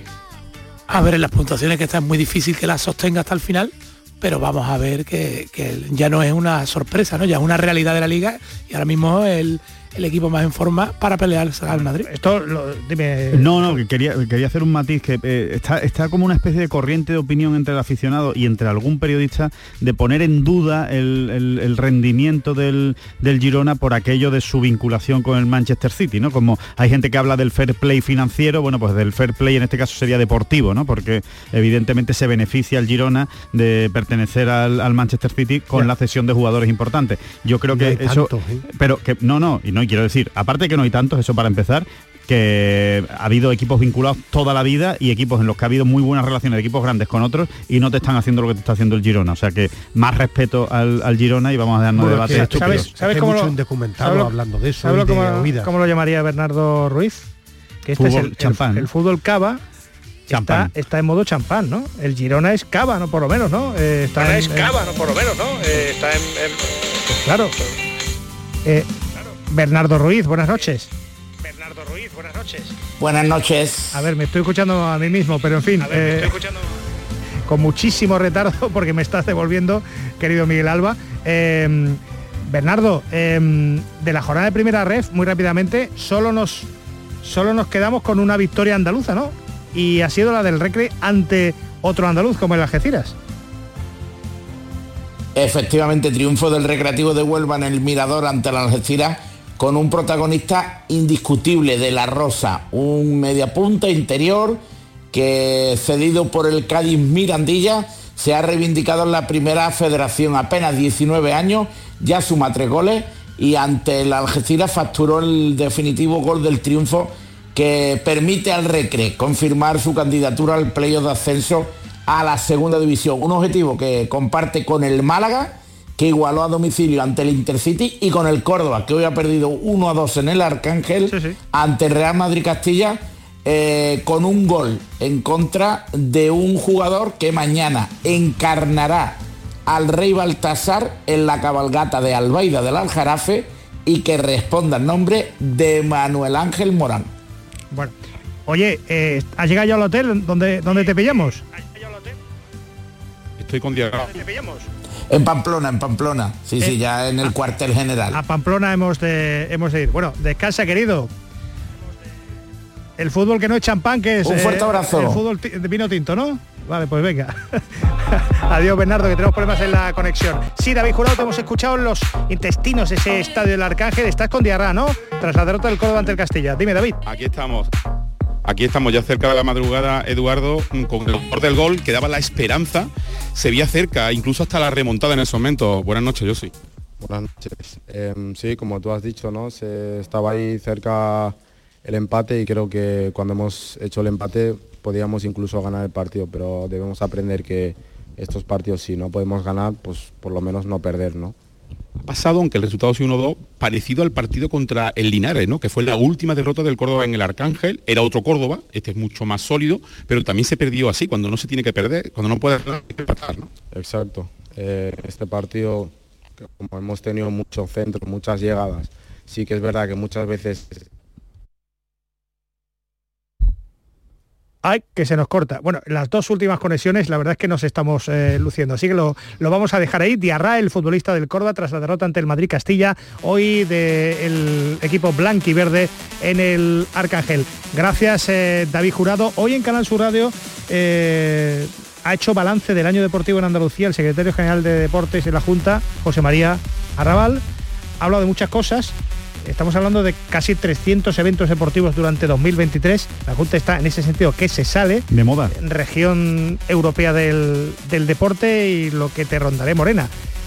Y tenemos especial ilusión en conocer, por ejemplo, estas dos sedes del Mundial, si efectivamente la Rosaleda y Sevilla van a albergar partidos en el año 2030. José María Arrabal. Bueno, pues eh, desde luego eh, la, la sensación es de estar preparados para el reto. Eh, yo creo que Andalucía y sus dos sedes reúnen todas las condiciones para poder albergar esa cita, esa cita mundialista. De hecho, yo creo que van a ser dos sedes de las que todo el mundo va a estar orgulloso. Málaga y Sevilla, año olímpico. Asegura Arrabal que pretenden batir el récord de participación andaluza en unos Juegos Olímpicos con deportistas andaluces este verano en París. Lo que esperamos es que no pase inadvertida la presencia andaluza al servicio de nuestro país, de España. Insisto en que ya en la anterior Olimpiada de Tokio, eh, Andalucía batió su récord de participación con 39 deportistas. Solamente en Barcelona 92 había dado una cifra similar de representación y obviamente ahí éramos país anfitrión. En París confiamos en que esa cifra de 39 deportistas se vea superada porque, insisto, atendiendo a las referencias objetivas, ¿no? a los datos, por ejemplo, en cuanto a, deportistas de alto rendimiento en Andalucía, que han crecido un 75% en, cuatro años, yo creo que, eh, esto estamos hablando de consecución de, marcas, de metas, de objetivos, ¿no? O sea, quiere decir, logros deportivos, ¿no? Pues eh, la progresión es evidente, ¿no? Y, yo creo que no puede parar, no debe parar porque Andalucía quiere contribuir eh, pues, de, una forma pues, muy activa al éxito del deporte español. Sobre todo porque el, éxito del deporte español es una gran medida de la pujanza de, nuestro país y Andalucía no puede ser en ese sentido, digamos, no puede conformarse con un rol secundario. Eh, y por último, eh, Andalucía y la selección, habrá que renovar ese contrato, pero habrá que renovarlo con el heredero, el sustituto, el que venga después de Rubiales y la federación en año olímpico tendrá que hacer nuevas elecciones pero efectivamente mm, podría renovarse ese contrato de la Federación Española con, la Cartuja y con la Junta. La historia de amor de Andalucía con su selección eh, nacional, eh, eh, bueno, yo creo que no tiene fecha de caducidad, ¿no? Y esto es algo que nosotros nos esforzamos por trasladar a todos los responsables federativos, ¿no? no solo de fútbol, también de otros deportes, baloncesto, balonmano, voleibol, rugby, todos ellos son testigos ¿no? de, de, esa historia de amor que Andalucía tiene con sus selecciones españolas. ¿no? Veremos a ver, habrá tiempo para renovar ese contrato, quién es presidente de la federación, qué cantidades hay sobre la mesa, qué condiciones y qué, otros candidatos, porque Madrid, Madrid se quedó con las ganas de ser sede de, la Roja. Eh, ¿Es compatible un año más eh, la LIF Valderrama con Soto Grande, ¿no? Sí. a ver, dos eh, grandes torneos de golf en Andalucía. Dos grandes torneos de golf en Andalucía, además los dos están absoluta y completamente confirmados. En julio será el Leaf Golf de Valderrama, donde podremos ver a John Ram, eh, flamante fichaje de la Liga Saudí, y después ya en el mes de octubre veremos en Sotogrande, en el Real Club de Gol de Sotogrande, el Estrella Dama Andalucía Master. Se ha, se ha renovado el, compromiso, el contrato por un año más y se va a celebrar también en 2023. Por supuesto, y hablando de golf, 2024, perdón. Eh, por supuesto, y hablando de golf, también tendremos la final del eh, circuito femenino europeo en Marbella, como todos los años un año más se celebrará en la Costa del Sol esa final del Ladies European Tour. Así que mucho golf en Andalucía. Estoy, estoy recordando que eso será en julio. Julio. En enero tenemos ya la Supercopa de Fútbol Sala este fin de semana en Jaén, tenemos Hípica en Vejer, tenemos la GP6 en, Cádiz en febrero tenemos ya la vuelta a Andalucía GP6, y la ¿eh? he visto bien ahí y la mm, sí la, Fórmula 1 del mar agua. Eh, la fase final de la Copa del Rey de Baloncesto en Málaga en febrero. En, marzo tenemos la Copa del Mundo de Snow en Sierra Nevada. En abril tenemos el Gran Premio de motociclismo en Jerez como siempre y la final de la Copa del Rey que creo es el 6 de abril. Has tenido que hacer unos cuadrantes esta mañana, ¿no? Claramente. Vuelta a España en agosto. el calendario entero. La Copa Davis y la Billie Jean King Cup a final de año, ¿no? Es que tenemos el calendario en la memoria como Alonso Rivero que hoy le ponemos falta pero está en Twitter ¿Qué dice Alonso Rivero sobre el Sevilla? Pues el Sevilla estábamos detrás de, ese delantero que quería firmar y ha puesto ahí el nombre sobre la mesa, David Dator Fofana. Del Chelsea. Del Chelsea, cedido en Unión Berlín. Lleva 21 años. 17 partidos, dos goles este año. Y acaba de decir también Radio Montecarlo que parece que Agumé se va, al Marsella. Marsella. también Fabricio Romano, estaba muy cerca de cerrarse con con Olympique de Marsella. Este es uno de los chicos que ha firmado el Chelsea mucho, que los tiene cedidos. Los destacó, en Noruega, apostó el Chelsea y, y ha cedido en Alemania. Bueno, último pasito por la cabaña del tío Tamayo. Paquito, en las redes sociales y en Twitter, ¿qué dicen nuestros peloteros? Bueno, pues eh, han habido muchos más mensajes con respecto a los de Sergio Ramos. Eh, como siempre también hemos estado viendo eh, de, todos los, de todos los colores, ¿no? Eh, vamos, por ejemplo, aquí, bueno, eh, también asustado el beticismo, ¿eh? por ejemplo, un oyente, después de que hayamos dicho que Ramón Plan lo mismo se, marcha a Arabia Saudí, dicen, madre mía, quiero llorar, no me esperaba esta noticia para empezar el año. Otro oyente nos dice que entonces si te insultan, te aguanta. Pues no, eh, ha hecho muy bien Sergio Ramos. Y por último tenemos otro oyente que dice que el error lo, me- lo comete quien increpa a un profesional mientras da una entrevista. Bueno, pues esa es la opinión de- del personal. Paco, a descansar, muchas gracias. Hasta el lunes. Un abrazo. Bueno, y que te traigan muchísimas cosas los Reyes. A la vosotros cabaña, también, por ¿eh? supuesto. A la cabaña, claro. Eh, con código postal. Un día lo, descubriremos cuál es. Que os traiga muchas cosas los Reyes Magos. ¿eh? Seguramente. ¿Habéis pedido algo especial? ¿Algún delantero, algún director deportivo, algo? Venga, en 10 segundos. No, yo pedí muchos televisores, muchos canales, pero no eso es difícil que me lo den. Esas pero- parabólicas con internet, te vale, que antiguo, Sí, ¿verdad? sí. Hay, hay peticiones de todos los gustos, ¿no? Un psicólogo en Almería para... Psicólogo en Almería vendría bien. Y en el Sevilla. ¿eh? Y, en el Sevilla Sevilla. tampoco vendría más un psicólogo, eh, tal y como está. En el. Betis un delantero tampoco vendría mal, ¿no? Creo que la falta de Granada, gol del equipo... defensas, le vendría Bueno, bien. y, y- y alguno con la vacuna aquí en la redacción de Canal Sur Radio, que estamos aquí. eh, Mucho para pedir. no ¿eh? caer, ¿eh? A mucho para pedir. Gracias, señores. Un Gracias auténtico ti. placer. Ha sido un, un gustazo. Esto va para, para Camaño, para que se ponga bien. Para Kiko Canterla, para Miguel Alba, gracias. Nos quedamos con, como cada jueves, la pluma de David Gallardo. No os lo perdáis. Es un auténtico placer haber estado con, con vosotros. Muchas gracias. Buenas noches, feliz año nuevo a todos los oyentes y a tu magnífico equipo. Vuelta a empezar, le damos la vuelta a la pata al jamón y ahí estamos en los propósitos de año nuevo, que si dejar de fumar, que si hacer algo más de deporte, que si manejar el inglés, que si apuntarte al gimnasio, ¿no? ¿No tienen la sensación de que todo es igual cada año? Y no me refiero al vestido de la Pedroche, me refiero al fútbol, como que los equipos ya se parecen más a videojuegos que a un deporte. No sé, no, me aporta nada, no veo nada original, nada motivante, nada divertido, todo es muy plano, muy igual. Hasta los aficionados somos iguales, cantamos lo mismo y decimos lo mismo. Es que mi equipo es un sentimiento y yo vengo al fútbol del de chico cuando no venía nadie y esto es un sentimiento por el que te muere y por el que das la vida y porque es un sentimiento y bla bla bla bla bla. Si mañana te llama tu primo para que le ayudes a una mudanza, ahí no hay sentimiento. Total, solo tu familia. Tus primos no son un sentimiento, que se jodan. O, o para ver a tu padre o a tu abuelo si están en la residencia todas las semanas. Eso no es un sentimiento. El fútbol está tan sobrevalorado y estamos tan utilizados que no nos damos cuenta de que solo somos clientes de un negocio, que pagamos a cuotas un carnet de abonado no por fidelidad, sino porque nos sale más barato para acceder a un lugar donde te quitan los tapones de las botellas del agua al entrar mientras se bebe con cristal en los palcos delante tuya, porque los estadios divide a la gente en dos. Y no por aficiones, sino por los que tienen pasta y los que no. Los que pueden beber cerveza y los que no. Para los que es un rentable negocio y para los que es un emocionante sentimiento. No es personal, son negocios. En fin, feliz año nuevo. Soy el Grinch de los Reyes Magos. Te deseo que este año disfrutes con tu equipo o con tu primo haciendo la mudanza. Un poco el Grinch del fútbol, ¿no? Vale, vale, quizá debiera hacer otro tipo de análisis motivante para hinchas. Estoy abriendo el programa, ya lo sé. Algo así como... Y no me importa que gane o que pierda. No, que va. Aquí hemos venido a, a- lo que haga falta. Si no ganamos en casa durante todo el año, nos da igual. Aquí hemos venido a, a animar. O, o no era así esto. Esto no era un sentimiento. Un sentimiento muy rentable para muchos. En fin, feliz año, que no pierdas nunca tu capacidad crítica y que viva el fútbol.